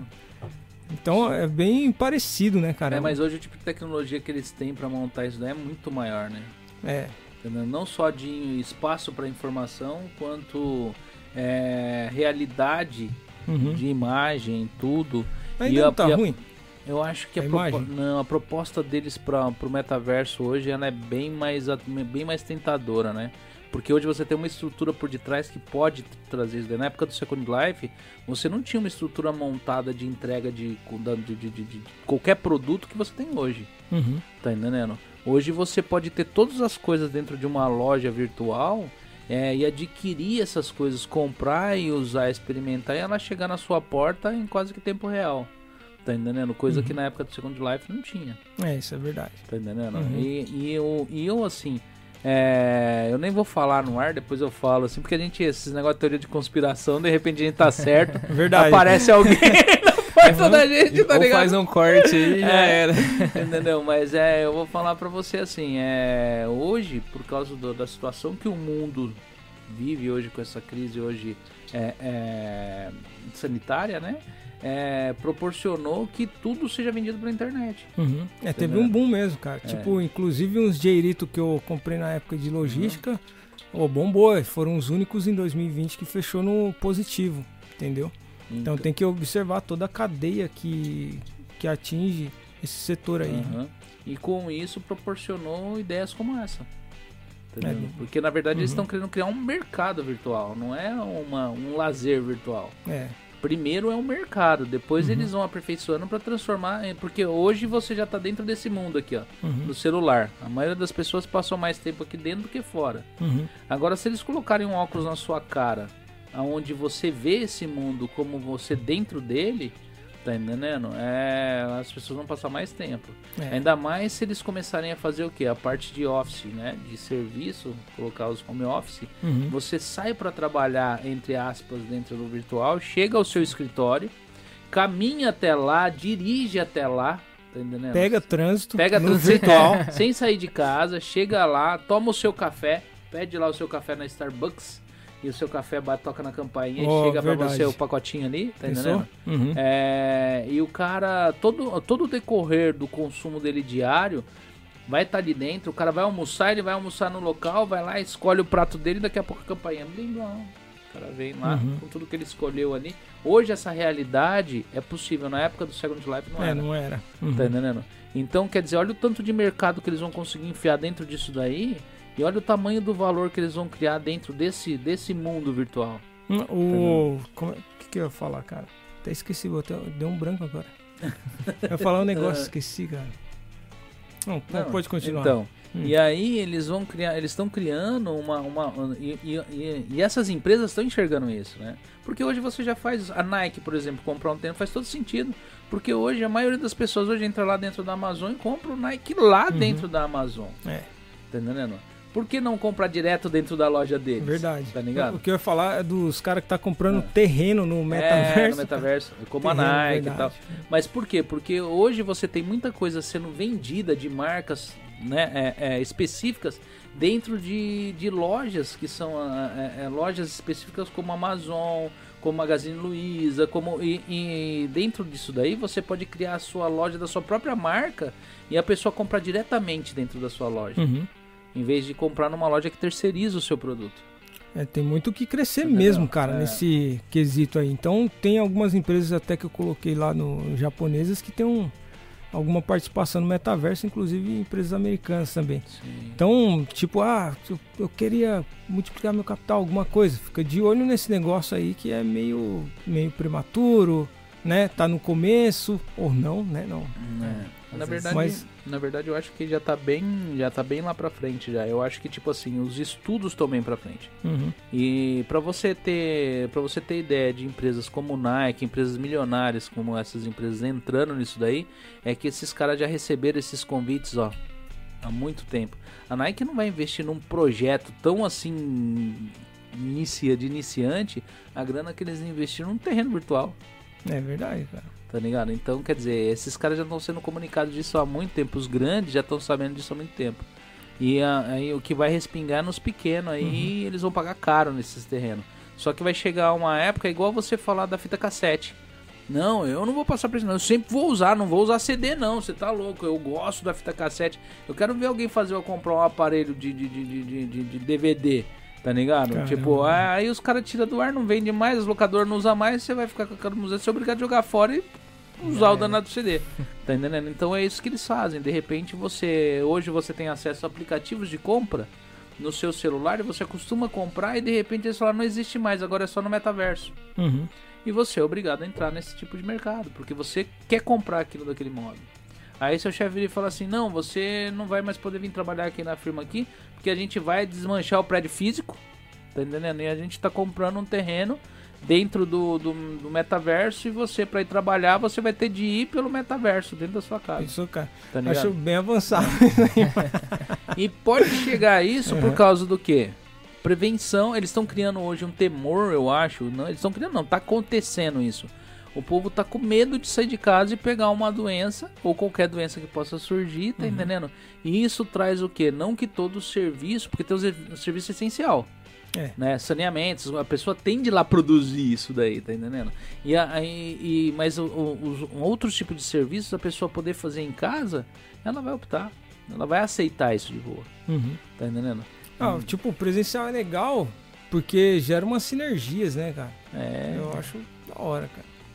Legal. Sim, é, mas é, pra Tal- gente. eu já- talvez, tipo assim, ah, o cara tá tendo uma reunião, um projeto novo de marketing, alguma coisa. Às vezes, tipo, o cara tá ali fisicamente, pode ter mais ideia do que, sei lá, tá tá com o bonequinho. no- É. Mas, Mas você quer que eu te fale um negócio? Vamos Hum. colocar a, a infância. Eu, quando era moleque, pra mim era tudo brincar na rua. É. Tá ligado? Era tudo brincar na rua, era aquele negócio. Hoje, meus filhos, por exemplo, você mandar ele pra um parque, ele prefere ficar no videogame. E Uhum. aí, de repente, você chega assim, você coloca quatro adolescentes numa mesma sala, tá ligado? Cada uma fica conversando até uma com a outra pelo celular. Manda mensagem, manda uma risadinha, aí fala, vai mandar outra coisa, olha isso aqui e tal. E aí, de repente, elas entrar pro mundo virtual, elas vão estar ali dentro do mesmo jeito que elas estão aqui dentro daqui, que Uhum. já estão, eles já estão transferindo as pessoas pra dentro do celular. Esse é o problema. Uhum. Você, você tem um podcast, não tem? Isso, tem. Inclusive, qual que é? Depois eu vou colocar na descrição. É o, O- Fala Joe Podcast o nome. É, Tá, então. tá meio parado lá, mas É. eu quero recuperar pra fazer junto com a minha esposa, futura esposa. sim. né? A gente faz tipo um. igual os sócios lá do Bruno Pereira. Ah, Cara, é, pode perceber que eu sou bem fã dessa turma aí. Ah, sim, sim, sim. Eu Entendeu? acompanho eles também. É, E, e- e aí você tem um, um podcast onde não é presencial, isso. tá? Uhum. Mas você tá com a pessoa ali. É. uhum. Você tá com a pessoa em imagem. Tá entendendo? Agora imagina só você pegar e montar um podcast como esse daqui, dentro de um cenário, com as pessoas sentadas na cadeira conversando e cada um tá na sua casa. Tá entendendo? É mais ou Uhum. menos isso que eles querem fazer. Entendi. E você já faz a base disso, só que visualmente cada um na sua casa. Uhum. Tá entendendo? É, cara. E pode parecer coisa meio. É, não, eu tô viajando aqui, tentando imaginar já. né? É, mas é. No metaverso já. é, Mas eu, eu tô dizendo as possibilidades Sim, de sim. chegar a alcançar esse tipo de coisa. Porque por mais que a gente não aceita, elas estão acontecendo, cara. É, meu. É, mas, tipo, até você falando assim, lembra de um episódio dos Simpsons, né? Você falou de conspiração, até lembrei, cara. Que, tipo, alguns episódios dos Simpsons parece um negócio maior, maior futurista e tal. Mas eu lembro de um episódio que a Lisa, ela tá lá com o computador, ela pluga um negócio no pescoço, ela fica pá, caidona assim do lado do laptop e dentro daquele negócio ela tipo compra tudo, ela é um avatar lá dentro, entendeu? E é meio. O Simpsons tem meio que um negócio de. Pre, é, pre, pre, não, eu tenho medo de assistir é, os Simpsons, essas coisas assim. Uhum. Eles têm meio. sei lá com que lá. É, e esse episódio é antigo, não é um. tipo assim, um gráfico novo do desenho. Uhum. Né? E aí eu, você falando desse negócio, a conspiração e tal, vai saber se vai ser assim no futuro uhum. mesmo, né, cara? É, os caras podem criar um tipo de chip, você conecta no seu seu lóbulo frontal lá, você dá uma desconectada, cai assim. É, sente até cheiro das é coisas o... pelo computador. Black Mirror, já, já viu é, esse já, já. É Netflix. É, a gente tem... olha e fala assim, nossa, que absurdo. Aí quando vai ver, tá acontecendo é. do nosso lado, assim. Mas, ó, na verdade, muitas das coisas que você vê, sei, eu falo que Hollywood, eles têm, assim, uma, uma, uma, uma visão é, totalmente fora da, da, da, da, da, nossa realidade, mas se você for pegar e analisar todos os filmes que passou até hoje, Sim. muitos deles foi meio como se fosse uma premonição, cara. Porque tá acontecendo aí. Uhum. Tá entendendo? Você vai ver os filmes futurísticos, tá ligado? Vê lá Minority Report. Na época não tinha essa, essa, esse tipo de, de tecnologia, tipo é Slim. É, não, Slim não é de touch, né? Uhum. É, lá tudo bem que era bem mais avançado, que é um holograma onde ele movimenta. Mas é a, é a tecnologia touch. Então, quer dizer, são informações que essa galera tem e eles vão colocando em ah, imagem. É, tipo, falando de filme, daquele De Volta para o Futuro também, né? É. De, da década de 80. Uhum. Eles acertaram muita coisa, assim, só não os carros voadores, né? Tá, tá é, chegando, tá é, tá chegando. Né? eu, quando, quando falou sobre carro voador, eu é. chutei e ó, eu acertei, mano. Eu falei que o primeiro carro voador que apareceria, é, é ele viria primeiro com essa tecnologia de drone que seria o mais. Porque o drone você comanda com muita facilidade, tá ligado? Uhum. E hoje você não tem nenhum. não tem nada de gravidade. Certo? Ainda criado aí. A não ser o trem bala que eles têm pro magnético, né? Uhum. Mas assim, no solo não. Então o mais provável seria algo de hélice. É. Hélice ou turbina. Uhum. Mais barato seria a hélice, uhum. né? E talvez o menos perigoso. Porque dá pros caras colocar umas grades, uns é. negócios tudo. Turbina dá pra você torrar alguém enquanto tá subindo o negócio, né? É. Então, assim, e foi lá, foi nessa daí mesmo. Tá entendendo? Mas eu acho que essa parte dessa. Isso como investimento, eu acho que o pessoal tem de observar, porque eu acho que vai vir muita coisa aí. Inclusive vai movimentar muito o mercado financeiro uhum. em relação às ações de empresas. Porque imagina só, é, empresas hoje que necessita de um grande espaço, tá uhum. entendendo? Para atendimento ou para para visual, porque o cliente tem de chegar até ali uma empresa, uma loja uma, que vende carro, ou qualquer tipo dessas coisas, tipo se transformando tudo dentro de um virtual onde eles não precisam mais ter a, a, a fachada. Eles diminuem muito o custo deles, eles vão precisar uhum. só ter galpões só para guardar os produtos para estar tá fazendo entrega. É, cara, e tipo, o que você fala é basicamente comportamento, né? Eu sempre uhum. falo, já falei no, no, em podcast, vídeo meu, que tem um economista chamado Eugene Fama e ele define economia como comportamento, né? Quando veio é, tipo essa crise que a gente ainda não passou por ela, as pessoas começaram a se comportar de maneira diferente e isso daí movimentou a economia também de um jeito diferente, né?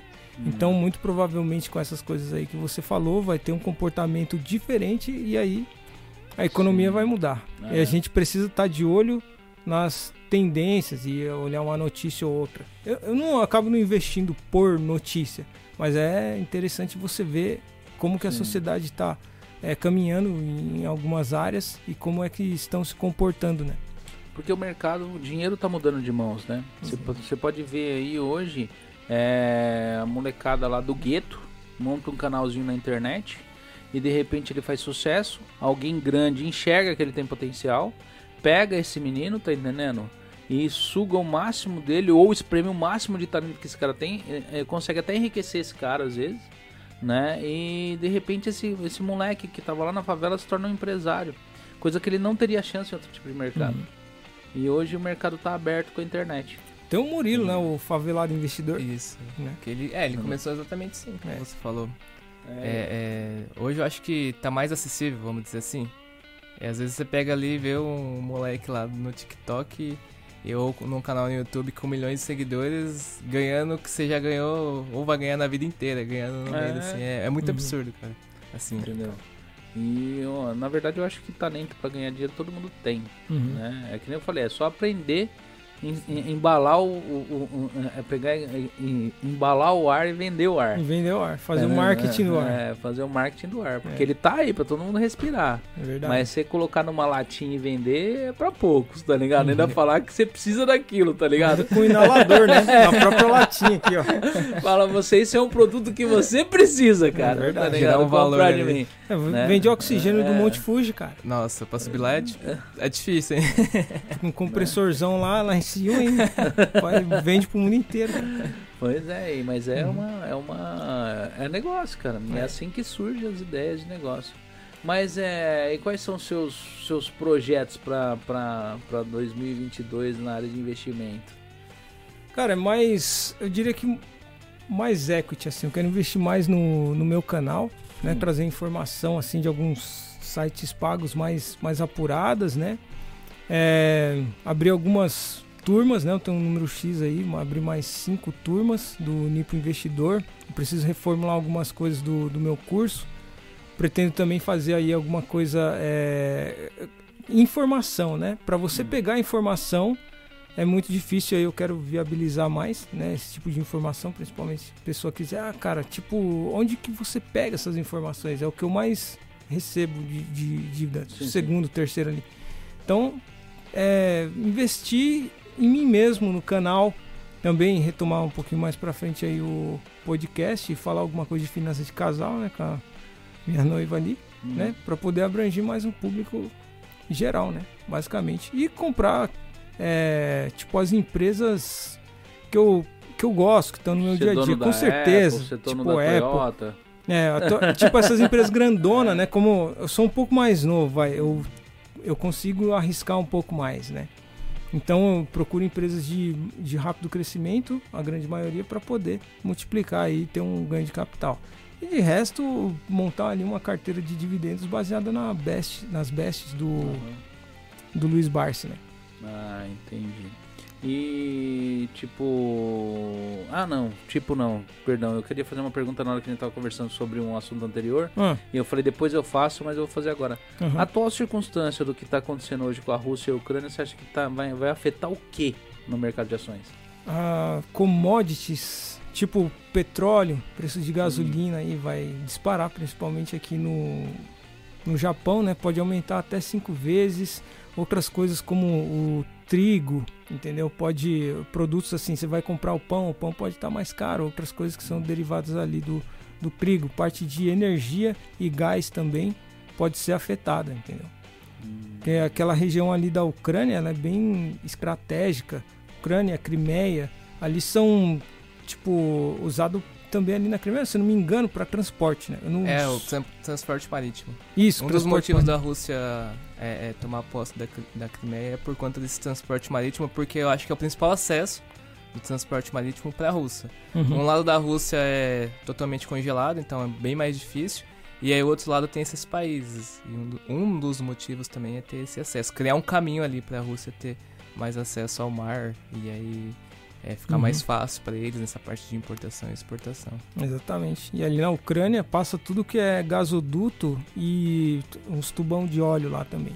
Então por uhum. isso, né, com, com, com, isso, com essa, esse desastre né, que está acontecendo, é, essas commodities, essas coisas que eu falei são, vão ser afetadas, né? Hum. Chance, é, é, é para quem investir nessa área vai ter melhor lucratividade ou pior lucratividade? Se comprar na baixa e não ter aquele sentimento de, vender na fuga, se controlar ali, porque as empresas boas, né, consolidadas, se ela já dá lucro, depois que passar aquilo, ela volta a crescer. Uhum. Tipo, com experiência com a pele em risco, né, que eu tive, foi 2008, o mercado voltou, né? 2020, que é a mais recente, o mercado voltou também. 2016 eu não estava tão exposto, mas também teve ali uma, uma volta, entendeu? Então uhum. quem é uma boa oportunidade de comprar na baixa agora. Ah, entendi. A gente já tá com. Tá com quanto de, de live aí, Márcio? 2 horas e 40 de live, uhum. né? É, tem alguma coisa que passou em branco que você gostaria de falar e não falou? Você pode também falar, ah, eu, eu lembrei o que ia te perguntar e eu voltei lá pro assunto. Hum. E quem quiser pegar e adquirir o seu curso ou ir atrás disso daí, como por onde é? Qual que é o meio? Como que ele consegue chegar até você?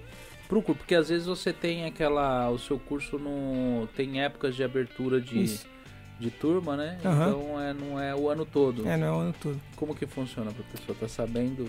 É, eu geralmente anuncio lá no meu Instagram, né? Quando eu for fazer, ou no YouTube, né? Hum. Agora a data firme eu não tenho, mas março. Março. Que dia? Ou abril? Acho que é abril. Em abril eu abro turma. Uhum. Que aí já uhum. minha noiva vai me ajudar nas lives, tal, aparecer, dar um tchauzinho ali, é. tal, fala, pô, invista aí e tal. Ah. Aí você vai. Legal, ela fica ali de copilota, passa os slides, né? Então. Ela é tímida pra essas coisas, assim ou não? Não, a gente até tem um vídeo que a gente fez junto lá no canal, é, tipo, de todos os vídeos que eu lanço, o meu com dela tá em primeiro todas ah, as é? vezes. Eu acho que é legal. Eu devo AdSense pra ela. Mas é, finanças, assim, envolvendo casais, né, aqui no Japão, eu acho interessante. É, isso é uma boa ideia, cara. É, hum. Pelo menos no meu caso e as pessoas mais próximas assim, a maioria vem em casal, né? É uhum. É difícil encontrar alguém que veio. Uma exceção você, né? Uhum. Que veio sem ser é, descendente e veio sozinho. É, sozinho sem ninguém aí, abandonadão. Tá? É, porque cai muito que no, no que Ser Base fala, né? É, às vezes um, um, alguém do casal, o homem tem um perfil agressivo e a mulher tem um perfil lá que é de poupar. Então é uma área que dá para explorar bastante aqui no uhum. Japão. E, e, até lançar algum curso, alguma coisa assim, de educação para uhum. casais uhum. mesmo, né? É. Um, um, nicho mesmo. Verdade. É, é, o casais inteligentes enriquecem juntos, né? Sim. né? Tem o perfil gastador, poupador uhum. e os outros. Esse livro aí eu li antes de vir para cá, né? É, quando eu tava no Brasil, e aí eu comprei pra eu e minha esposa ficar lendo, aí ela, ah, não quero ler, então eu li e ia falando pra ela.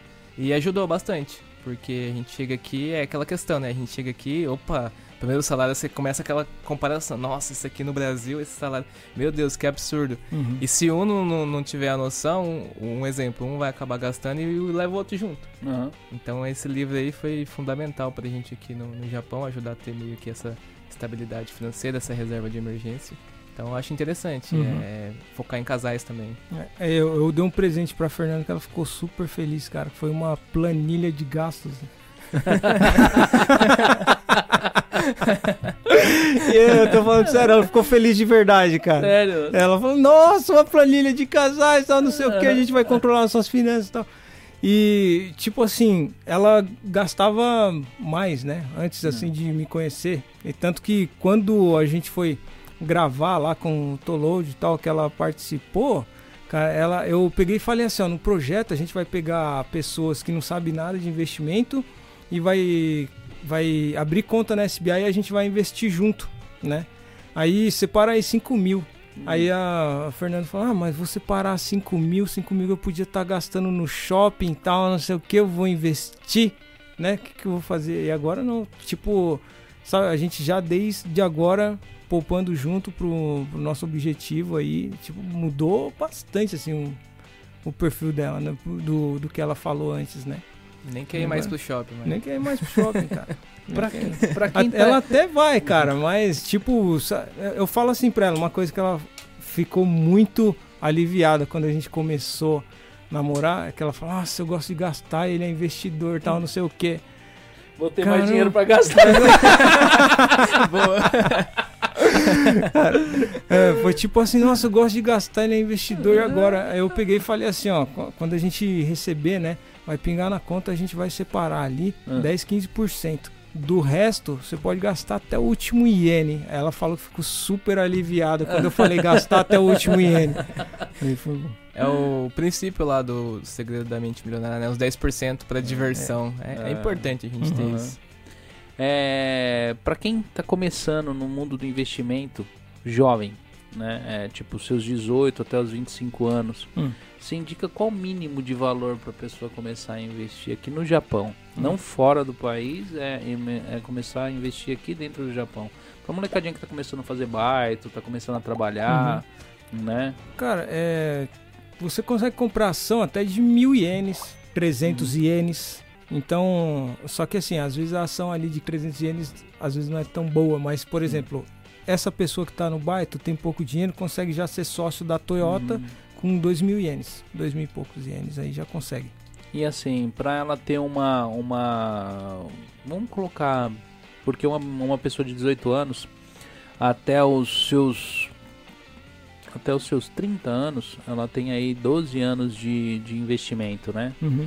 Para ela ter uma, uma, uma, uma aposentadoria precoce, investindo todo mês, fazendo o efeito bola de neve aí, que é o, né, o juros sobre juros, juros compostos. Uhum. É, com 30 anos ela consegue ter essa aposentadoria precoce, indo para um investimento a longo prazo, começando com seus 18 anos, ou ela vai precisar de mais tempo?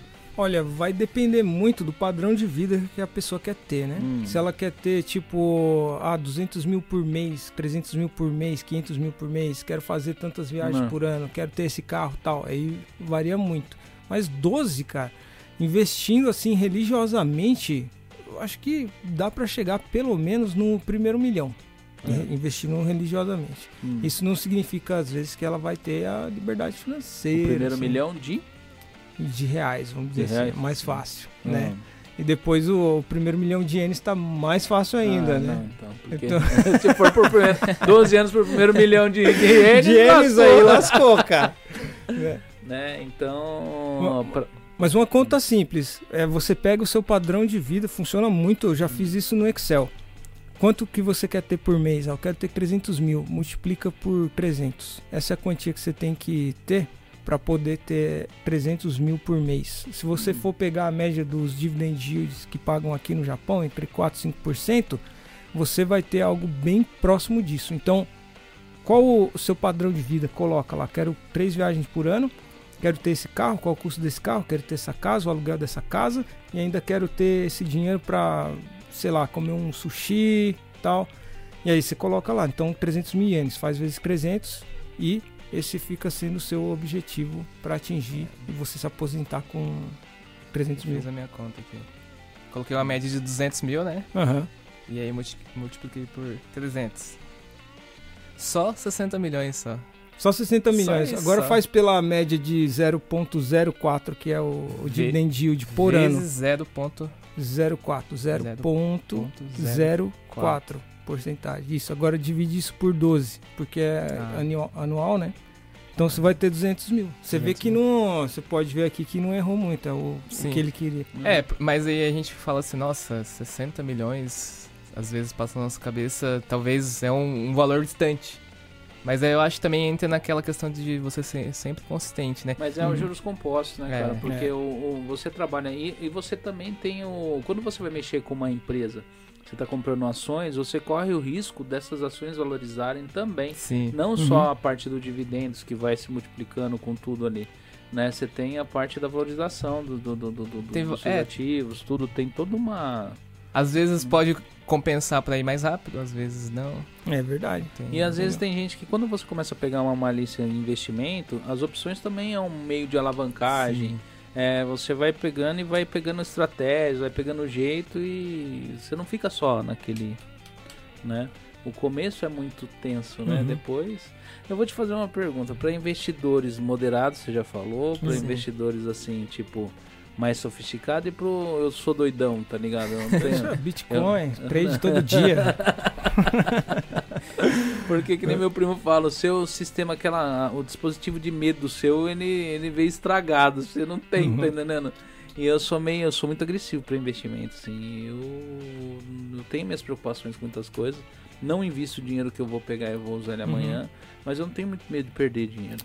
Então é o seguinte, cara, vou indicar um livro que chama ah, peraí, peraí. Aquele do Joe Greenblatt que eu falo direto. Que é. Qual do, do Joe Greenblatt que eu falo direto mesmo? É. Eu gosto pra caramba desse livro, tô sempre falando dele, cara. Que é. Ah, The Little Book That Still Beats the Market. Que é o pequeno livro que ainda bate o mercado. Né? Então, vou, vou anota, estuda esse daí porque ele só usa dois é, indicadores, né? E aí se você comprar é, as ações que tem mais ROI e earnings yield, então uma coisa, você não acha earnings yield nos sites normais, né? Então uhum. eu tenho essas informações, tenho a planilha e aí eu consigo ver as ações que mais crescem e ele bateu S&P 500 durante muitos anos. Porém, ela não funciona todos os anos. Se você tiver ali estômago para aguentar alguns dois ou três anos de queda, Uhum. depois ela dá certo. Pelo menos cinco anos. É o pequeno livro? É, que, que ainda bate mercado. Não sei se o título em português é esse, mas em inglês é The Little Book That Still Beats the Market. Eu não digito tão rápido assim, não. Você tá dando uma arma É. pra ele. hein? Uma arma perigosa. Eu vou. Eu vou pedir The, The Little. Book Book. That Still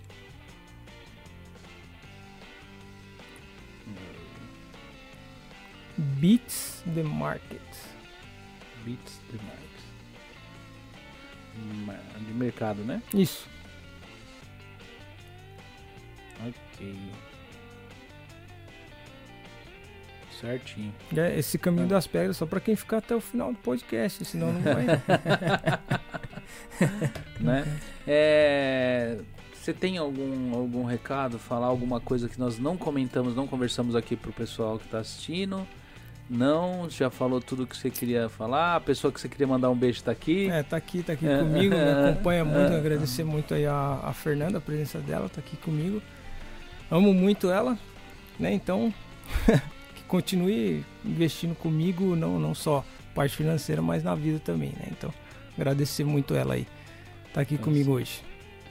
Você? Ah, agradecer mais uma vez de estar aqui. Fico muito feliz.